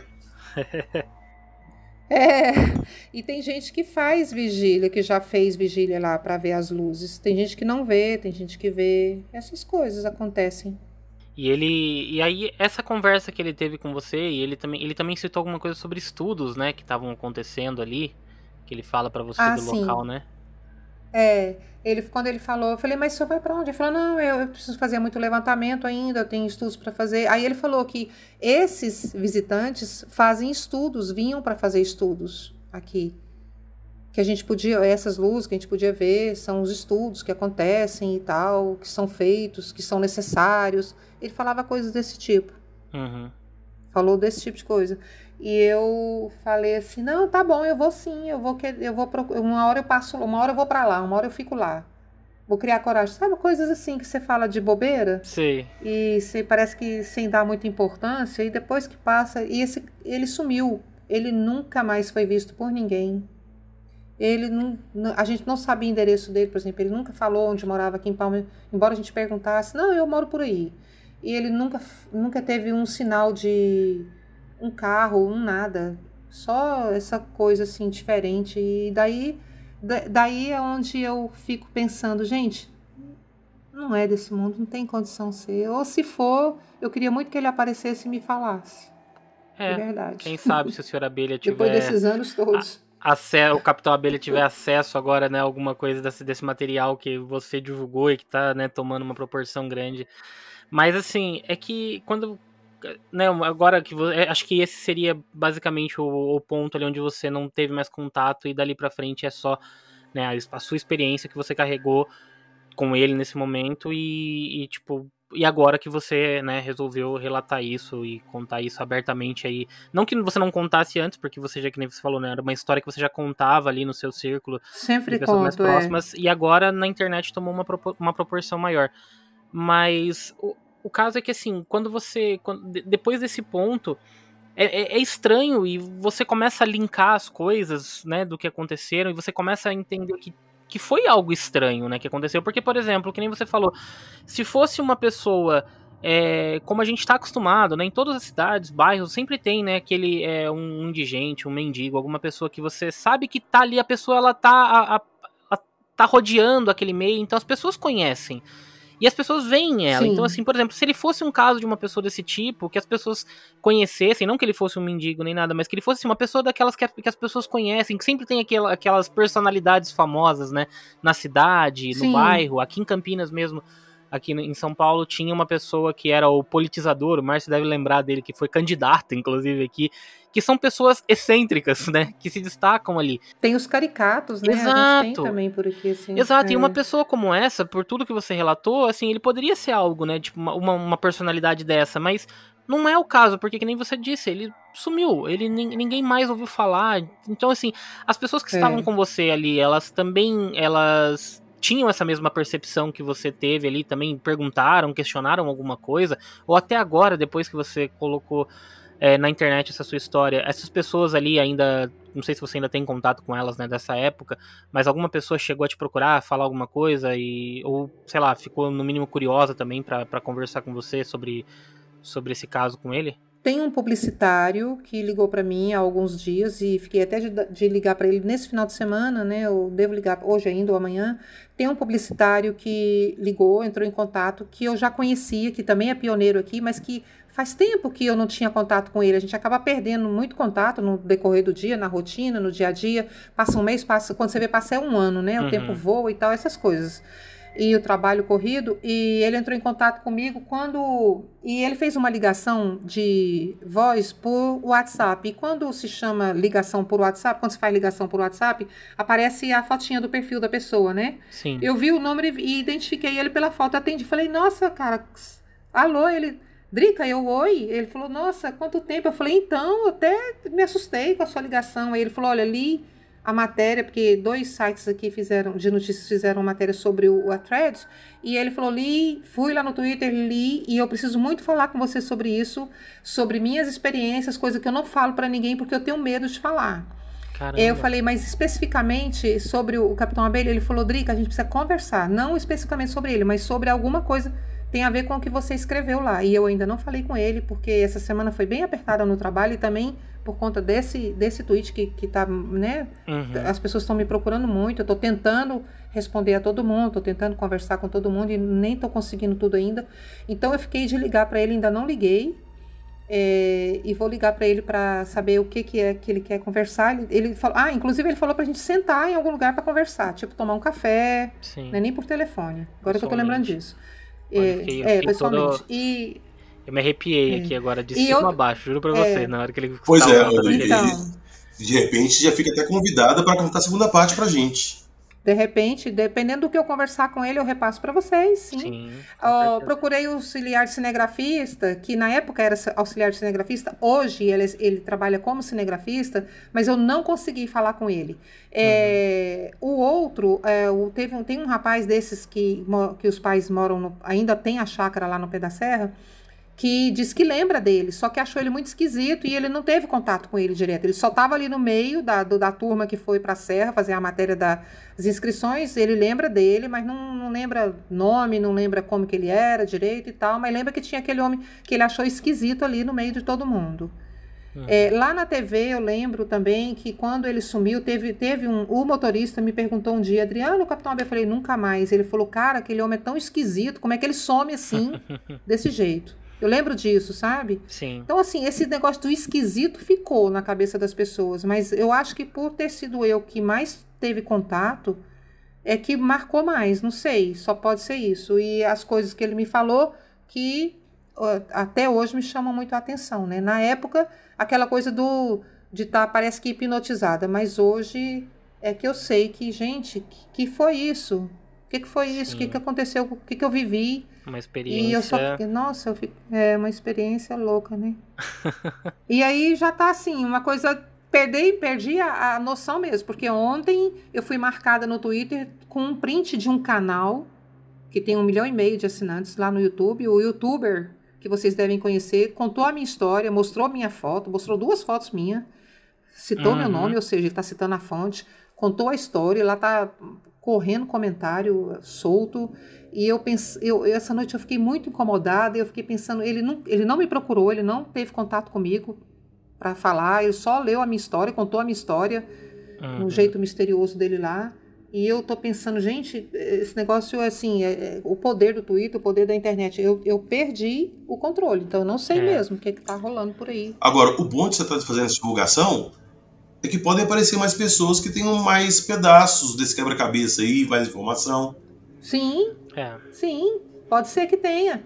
Tem. É exatamente disso que é feito a ufologia, o estudo, é pegar o relato de várias pessoas, ver os pontos em comum, ver o que, que bate, tentar montar um todo para saber o que está acontecendo. E eu, e eu fico querendo esclarecer, assim, porque eu, eu conto isso para vocês e eu considero um contato de quarto grau, eu considero ele um ser de outro mundo, eu considero por conta dessa minha experiência, das impressões que eu tenho e da, da minhas evide- das evidências que eu tenho, Hum. do que eu tenho, do que eu vivi. Então eu considero. Ah, Eu posso estar errada? Posso, mas eu quero saber então se eu estou errada. E se eu pudesse saber se estou errada ou se eu posso confirmar isso, melhor ainda Sim. para mim, sabe? Mas assim, não é algo que eu tô correndo atrás. Eu juro, gente, eu só contei mesmo no Twitter depois de muita insistência das pessoas que estão cansadas de ouvir essa história. Minhas filhas, por exemplo, du- duas companheiras que eu tenho nesse mundo. Então, assim, como elas, a gente está sempre junto, elas estão sempre vendo eu repetir essa história para as pessoas, para os amigos, né? E teve lá um, uma- um post da, do Astrominion, que é um perfil que eu sigo, e que falou, e ele só pergunta assim, eu nem li o artigo, eu lembro só do título. Se você tivesse contato com um extraterrestre, o que você faria? Eu retuitei comentando assim, eu só queria uma outra oportunidade. Aí É. foi só isso, essa foi a, a deixa. Quando eu tuitei isso, algumas pessoas, conta, Drica, Drica, o que, que é isso? Tá falando o quê? Não sei o que lá. Aí a minha filha, conta logo essa, mulher, essa história, mulher. Eu, conta aí você, porque eu tô sem tempo. Brinquei lá no Twitter. Aí no horário do meu almoço no trabalho, eu resolvi escrever, fui escrevendo, tem até erro lá, depois eu odeio errar português.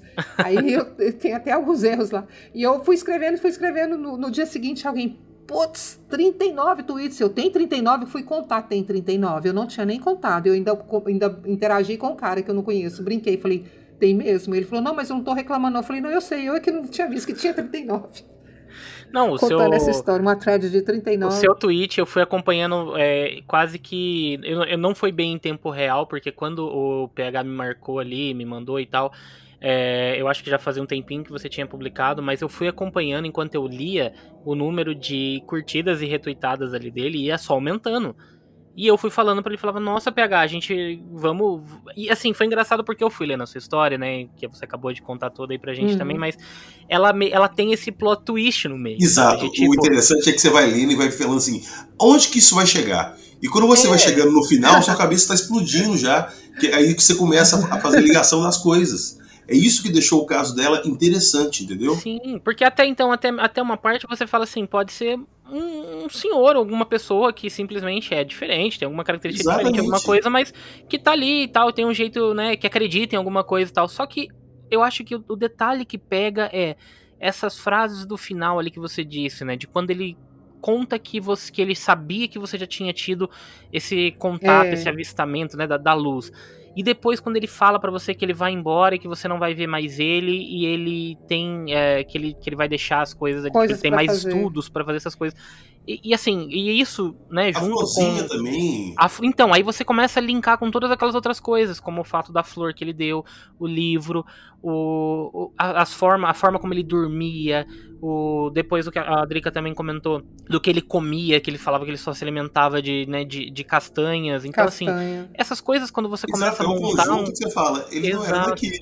Exato, você começa a desconfiar mesmo de que esse cara não era daqui mesmo. Ele não pode, né, ser um, um ser humano como a gente conhece, né? As florzinhas, eu queria muito ter, poder tê-las ainda para poder mostrar. Gente, as florzinhas, elas, elas até hoje, elas me marcaram muito. Elas, elas são para mim uma prova, sei lá, o material da coisa. Não é possível. E o livro, por que, que ele levou aquele livro? É, né? O livro que você, o livro que você leu, que é o, o PH, acho que ele até tinha falado, não, vamos tentar achar qual que é esse livro, mas assim, é- acho que é difícil da gente encontrar. Talvez com esse relato que você É deu É, hoje, da parte da aqui história. e Não achei. É, então. Mas, ô, Eu já procurei nesse Google, não acho. Rodrigo, tem, tem um ponto que é importante quando você fala das provas, que é, por exemplo, a gente poderia falar, ah, então vamos atrás dessa, da- das reportagens que você filmou com ele, né? Sim, Mas você relata também ali no finalzinho do- da, da sua história de que não é possível mais isso hoje, né? Não é. É, é até em respeito ao- aos ouvintes, eu acho que é bom a gente falar sobre isso mesmo. É, porque isso gerou muita pergunta lá no Twitter. é, e também sobre uma outra coisa que é o últimozinho tweet da thread. Então tem muito, muita pergunta. Eu já respondi várias, várias, inúmeras, dezenas de perguntas sobre essas duas questões. Uma, as duas reportagens a TV perdeu.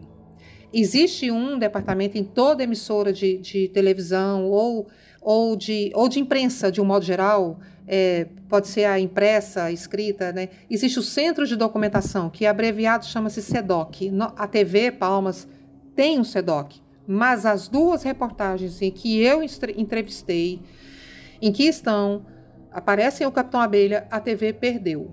O responsável pela documentação, ele ainda trabalha até hoje com documentação, mas ele não encontra essas reportagens. Uma vez a gente tentou de toda forma, eu já implorei para ele, ah, encontra essa eu preciso dessa reportagem, principalmente a das inscrições ou peças. Eu queria muito que minhas filhas assistissem.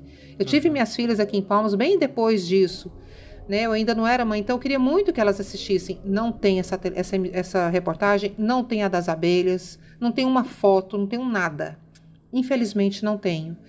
É, e tem a, a parte que eu falo, eu falo assim, hoje as coisas ficaram mais fáceis, é, eles estão por aí, inclusive se metendo em política. Isso gerou muito questionamento. Muita gente escreveu para mim perguntando sobre isso, levantou a curiosidade.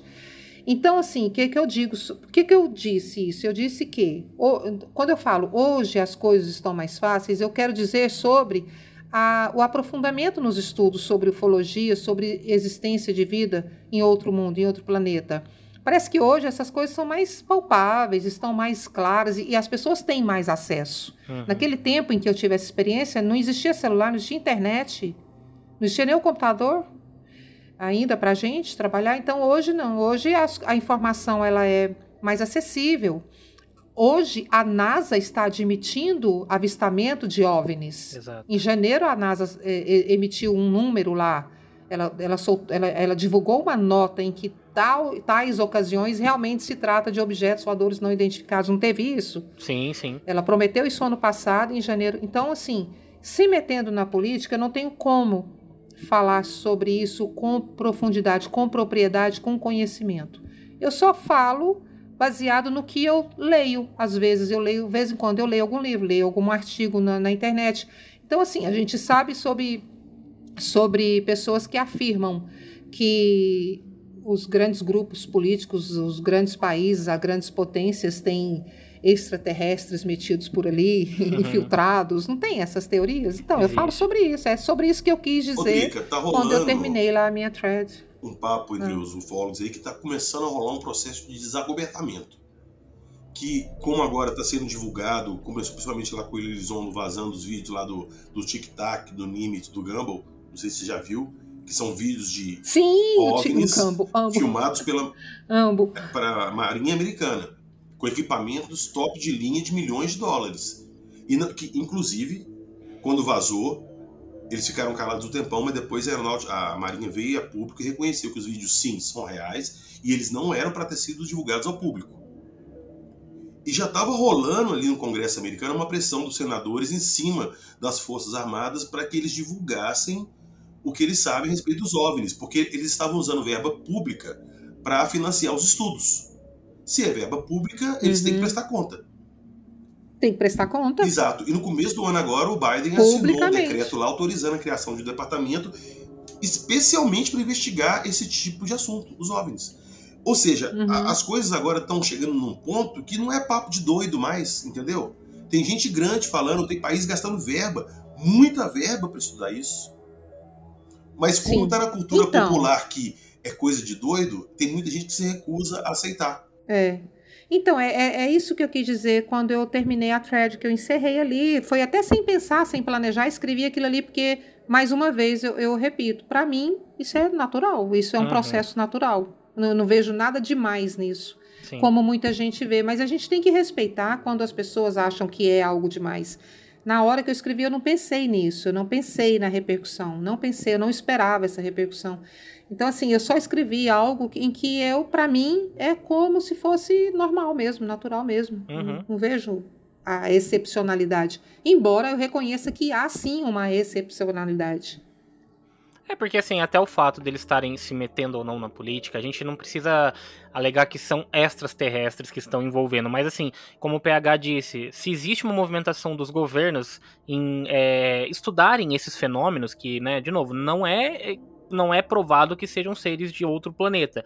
Só que eles também não sabem o que são, uma tecnologia Exato. totalmente diferente. Vamos Isso... um aqui, Sandra, rapidinho, que o fenômeno OVNI é real. Existem Exatamente. objetos voadores não identificados por aí? Existem existem. Agora, o que são? Não sabemos. De onde vem? Não sabemos. Uhum. Até pelo menos onde a gente imagina, porque eu não sei o que eles têm poder deles também. Sim. E, e de qualquer forma, né, acho, talvez seja isso que o Sandro também tenha tentado dizer, é, que é o seguinte, é, existindo ou não, se a política é, dos países cria um, interesse. Um, um, é, cria uma secretaria para cuidar disso, já está sendo influenciado. É. Exatamente. Exato, é, exato. Já está é sendo interferido. Novamente, vocês acham que eles iam gastar tempo e dinheiro para investigar papo de doido? Não. não. Não. Exatamente. Papo exato. de doido não é. É porque, é porque existem evidências, né? Que podem se tornar exatamente. provas. Exato. Né? Evidências que podem ser provas. A gente hum. tem relatos de, de aparições de OVNIs em bases americanas desligando o sistema de armamento deles inteiro. Por que tanto segredo em torno da NASA, das pesquisas da NASA? Não só para a construção de é, foguetes, né? Que a gente vai... Eu acho que o fato de divulgar esse tipo de informação não é muito interessante no momento, pelos poderes que estão controlando agora, entendeu? As coisas. Porque a, igreja tem muita força. A igreja tem muita força. Eu acho que se chegasse num ponto de divulgar que existe vida fora da Terra, ia quebrar muitos dogmas que já vêm de bastante tempo. Sim. E tinha, poderiam ter pessoas que não aceitariam tão bem. Igreja não tem nada a ver com isso. O, é. eu, eu falo, tem eu não. assino embaixo. Igreja não tem nada a ver com isso. E eu não sou cético fervoroso, mas a, igreja não tem nada a ver. Assim, é, a igreja não tem a ver com isso, PH. Eu acho que o interesse é muito mais político do que religioso. Por mas hoje em dia as coisas se misturam, cara. Não, não, não, não. Não é hoje em dia, não. E isso é um ponto que eu gosto de falar. Igreja não tem nada a ver com isso. Você sabe por quê? É, porque a, a Bíblia. É, eu sou cristão, tá, gente? A Bíblia não. Eu sou católico, na verdade.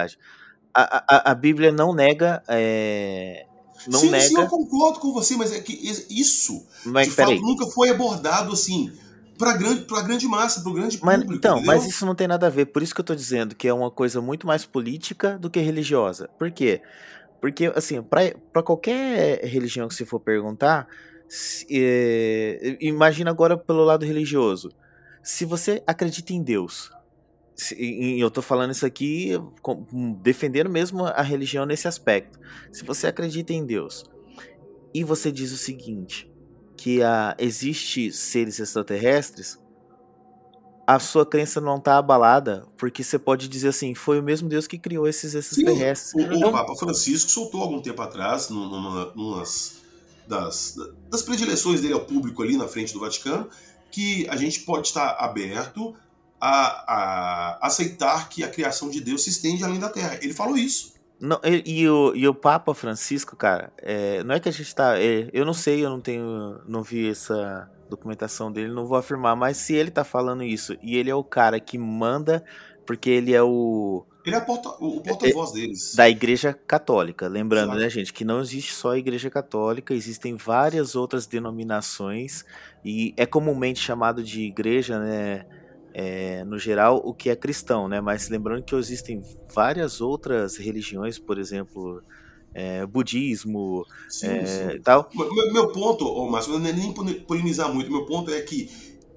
Não, mas eu eles gosto de polemizar. começando a ter uma abertura de que sim, é real. Mas Sim, eu- estejamos preparados para encarar um- uma, uma nova realidade. Não, mas ô, ô, de- de- deixa eu interromper vocês dois só pra poder dar um ponto aqui, que eu acho que assim, eu acho que o ponto que o Márcio quis dizer, ou pegar, pelo menos na minha visão, é que a, a, a- igreja ela não, já não interfere tanto como a gente costumava dizer que a, que a igreja estava envolvida nos, em decisões políticas e tudo mais, eu acho que do que comandava, a igreja sempre estava por trás das coisas. Hoje eu acho que é muito mais escancarado. Hoje são os políticos quem mandam, e a igreja ela tá num, num ponto ali que assim, independente se existir ou não existir, a fé das pessoas da que são religiosas dificilmente vai se abalar por conta disso, sabe?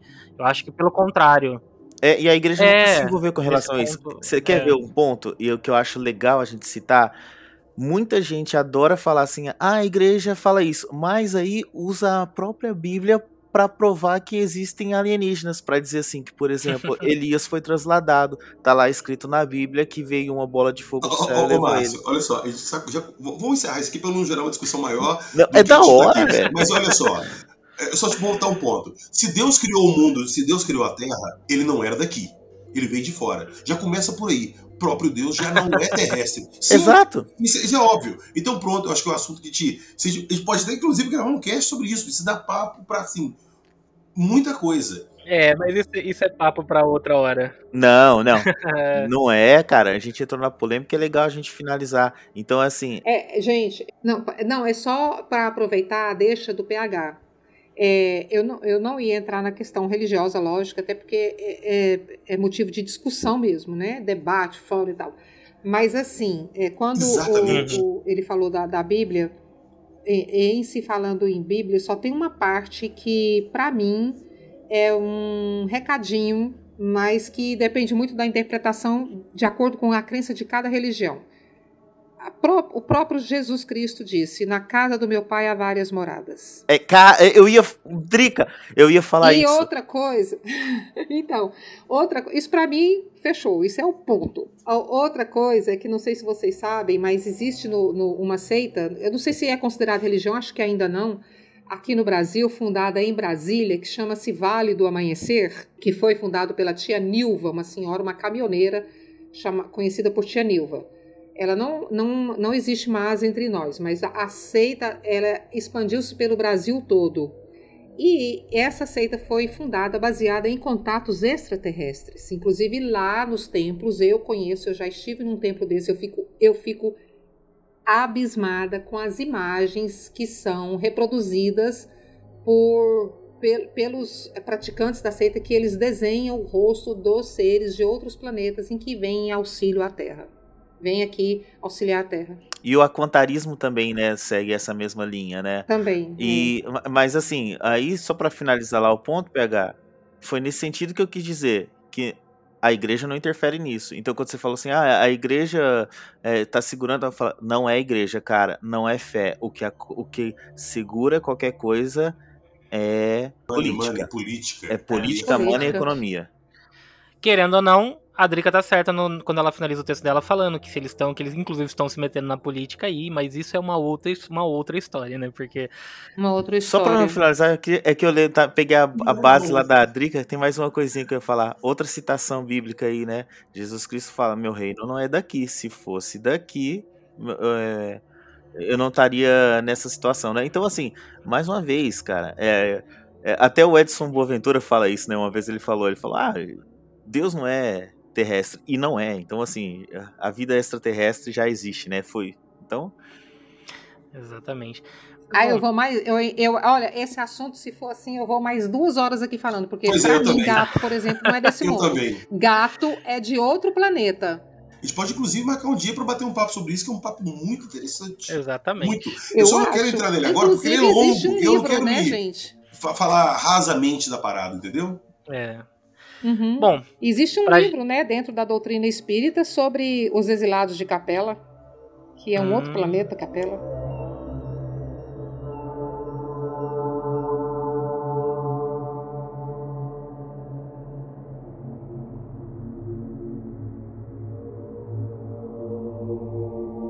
Bom, pessoal, depois dessa história aí da Drica que deixou a gente aqui, tipo assim, impressionado mesmo, né, por conta da história dela, é uma história muito interessante. Se você escutou até aqui, você né, ficou porque você também achou interessante.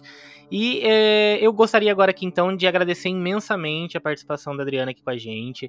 Foi assim, é, aos trancos e barrancos, porque a gente teve problemas técnicos, mas eu espero que dê tudo certo. Espero que quando esse, esse episódio for pro ar, ele esteja ali redondinho, porque eu não quero perder esse bate-papo de jeito nenhum que foi um bate-papo excelente. Então, Adriana, Drica, mais uma vez, muito obrigado pelo seu tempo, muito obrigado por estar aqui com a gente, compartilhar essa história não só comigo, mas com o mundo, né? A gente repetiu aí várias ah, vezes que, que essa sua história tá repercutindo, ela tomou uma proporção assim muito maior do que você imaginava, né, como você disse, e eu acho legal que as pessoas conheçam, então eu deixo aqui é, aberto o espaço para você também fazer, uh, deixar aí o seu contato para quem quiser conversar com você, quem quiser também bater um papo. Mais uma vez, muito obrigado, tá? Obrigada a você, gente. Obrigada a vocês. Obrigada, Márcio. Obrigada, PH. Obrigada, Sandro, por, pela paciência, né? Muito, muito bacana ter conversado com vocês. Nossa, tô assim, bem. Tô achando tão bom que a gente não precisava nem encerrar, mas como a gente tem que encerrar, então assim, eu agradeço demais, sabe? Muito legal. Meu meu meu contato para quem tá no Twitter lá, arroba Drica Borges com Y, o Drica arroba Drica Borges, do mesmo jeito no Instagram, embora eu não ande ali muito pelo Instagram, mas tô lá também. E quem quiser anotar meu e-mail, de repente eu passo o meu e-mail, né? Se alguém quiser fazer mais perguntas, tem, tem perguntas que eu não vou saber responder, mas de repente algumas eu sei. O meu e-mail é dricaborges2121 arroba gmail.com. Esse Drica do Gmail é com I, viu, gente? Confusão, né? Mulher louca. Mas é isso. Tá Obrigada. Eu digo uma coisa. Eu não aceito seus agradecimentos. Eu vou dizer o porquê. Pelo Ai. seguinte. Drica, não é zoeira. É... Hum. Foi um dos melhores bate-papos com convidados que eu já tive aqui. Cara, foi fantástico. Eu, eu já comecei a elogiar ali desde o início. Adorei o, o seu posicionamento a forma com que você fala, não, eu só quero relatar, isso eu acho fantástico, é respeito às pessoas, é muito respeito a, a, a ah, todo que mundo. legal. Todos os assuntos que a gente entrou aqui, você embarcou na, na, na vibe com a gente, então teve a, você que teve a paciência, né, de, na verdade, aguardar até as coisas é, ficarem certinhas, então eu só tenho a agradecer, muito obrigado mesmo, viu, valeu pelo bate-papo. Não, gente, valeu demais, gente, obrigadão mesmo. Sim, eu vou fazer também um agradecimento final aqui que quando eu li o caso lá e eu mandei uma mensagem para a Drica, pensei assim, ah, ela não vai nem me responder, ó, o povo todo batendo papo aqui atrás dela. Olha e ela me respondeu só. e já me chamou no WhatsApp, a gente começou a trocar ideia. Foi, a gente começou a bater um papo, foi se alongando, tipo assim, papo batia legal. Eu falei com ela, ó, o dia que a gente for gravar, a gente vai gravar muito tempo, porque o, o papo tá batendo legal. E é que eu só tenho a hum. agradecer a ela, que ela foi super simpática e tem uma conversa legal. Ah, eu gosto, saca? gente. Exato, entra nos assuntos pessoas. com a gente e, desenvolve. Então eu já fico o convite aqui para uma próxima parte, para gente bater um papo aí Nossa, sobre outros tô assuntos. super interessada. Tô super interessada. Podem me chamar quando quiserem. Que beleza, Obrigado pode mesmo. deixar. Com certeza a gente vai, vai, vai manter contato. Você vai participar com a gente aqui nos nossos outros bate-papos aqui do, do nosso podcast, com certeza, tá? Gente, parabéns por esse trabalho, viu? Isso é muito importante. Isso é muito. O que vocês estão fazendo é muito importante. Isso é ah, comunicação. Isso é, isso é, como a gente fala, propagação. Isso é difusão. Isso é tudo de bom. É isso aí. É isso aí. Então, mais uma vez, muito obrigado a todos que participaram aqui desse nosso bate-papo de hoje. E muito obrigado a você, ouvinte, que está chegando até o final desse episódio. Espero que você tenha gostado tanto quanto a gente curtiu esse bate-papo com a Drica. E se você quiser mandar um recado pra gente, comentar so sobre esse episódio, você pode deixar recado pra gente lá, comentar na descrição desse, desse podcast lá no Spotify. Tem o campo para comentários. Se você não sabia, dá uma olhadinha lá que tem como você deixar comentários lá no nosso Spotify. Você também pode mandar pra gente a sua história, se você quiser deixar o um comentário também lá no nosso Instagram, que é o canal Engrenagem. Segue a gente lá se você ainda não segue também. E pode mandar mensagem lá em box pra gente. No nosso Twitter também, que é o arroba canal Engrenagem. Pode marcar a gente lá, pode mandar inbox que a gente vai responder você, ou até no nosso e-mail que você também encontra aqui na descrição desse episódio, se você estiver vendo aí por outras plataformas de streaming, beleza? E é isso, a gente vai chegando ao final de mais um Não Passa Nem Wi-Fi, e não esqueçam, mandem seus relatos pra gente que a gente vai contar aqui em próximos, em próximos programas. Se você quiser, pode estar aqui também batendo um papo com a gente, assim como a Adriana esteve hoje, beleza? Meu muito obrigado mais uma vez e até a próxima.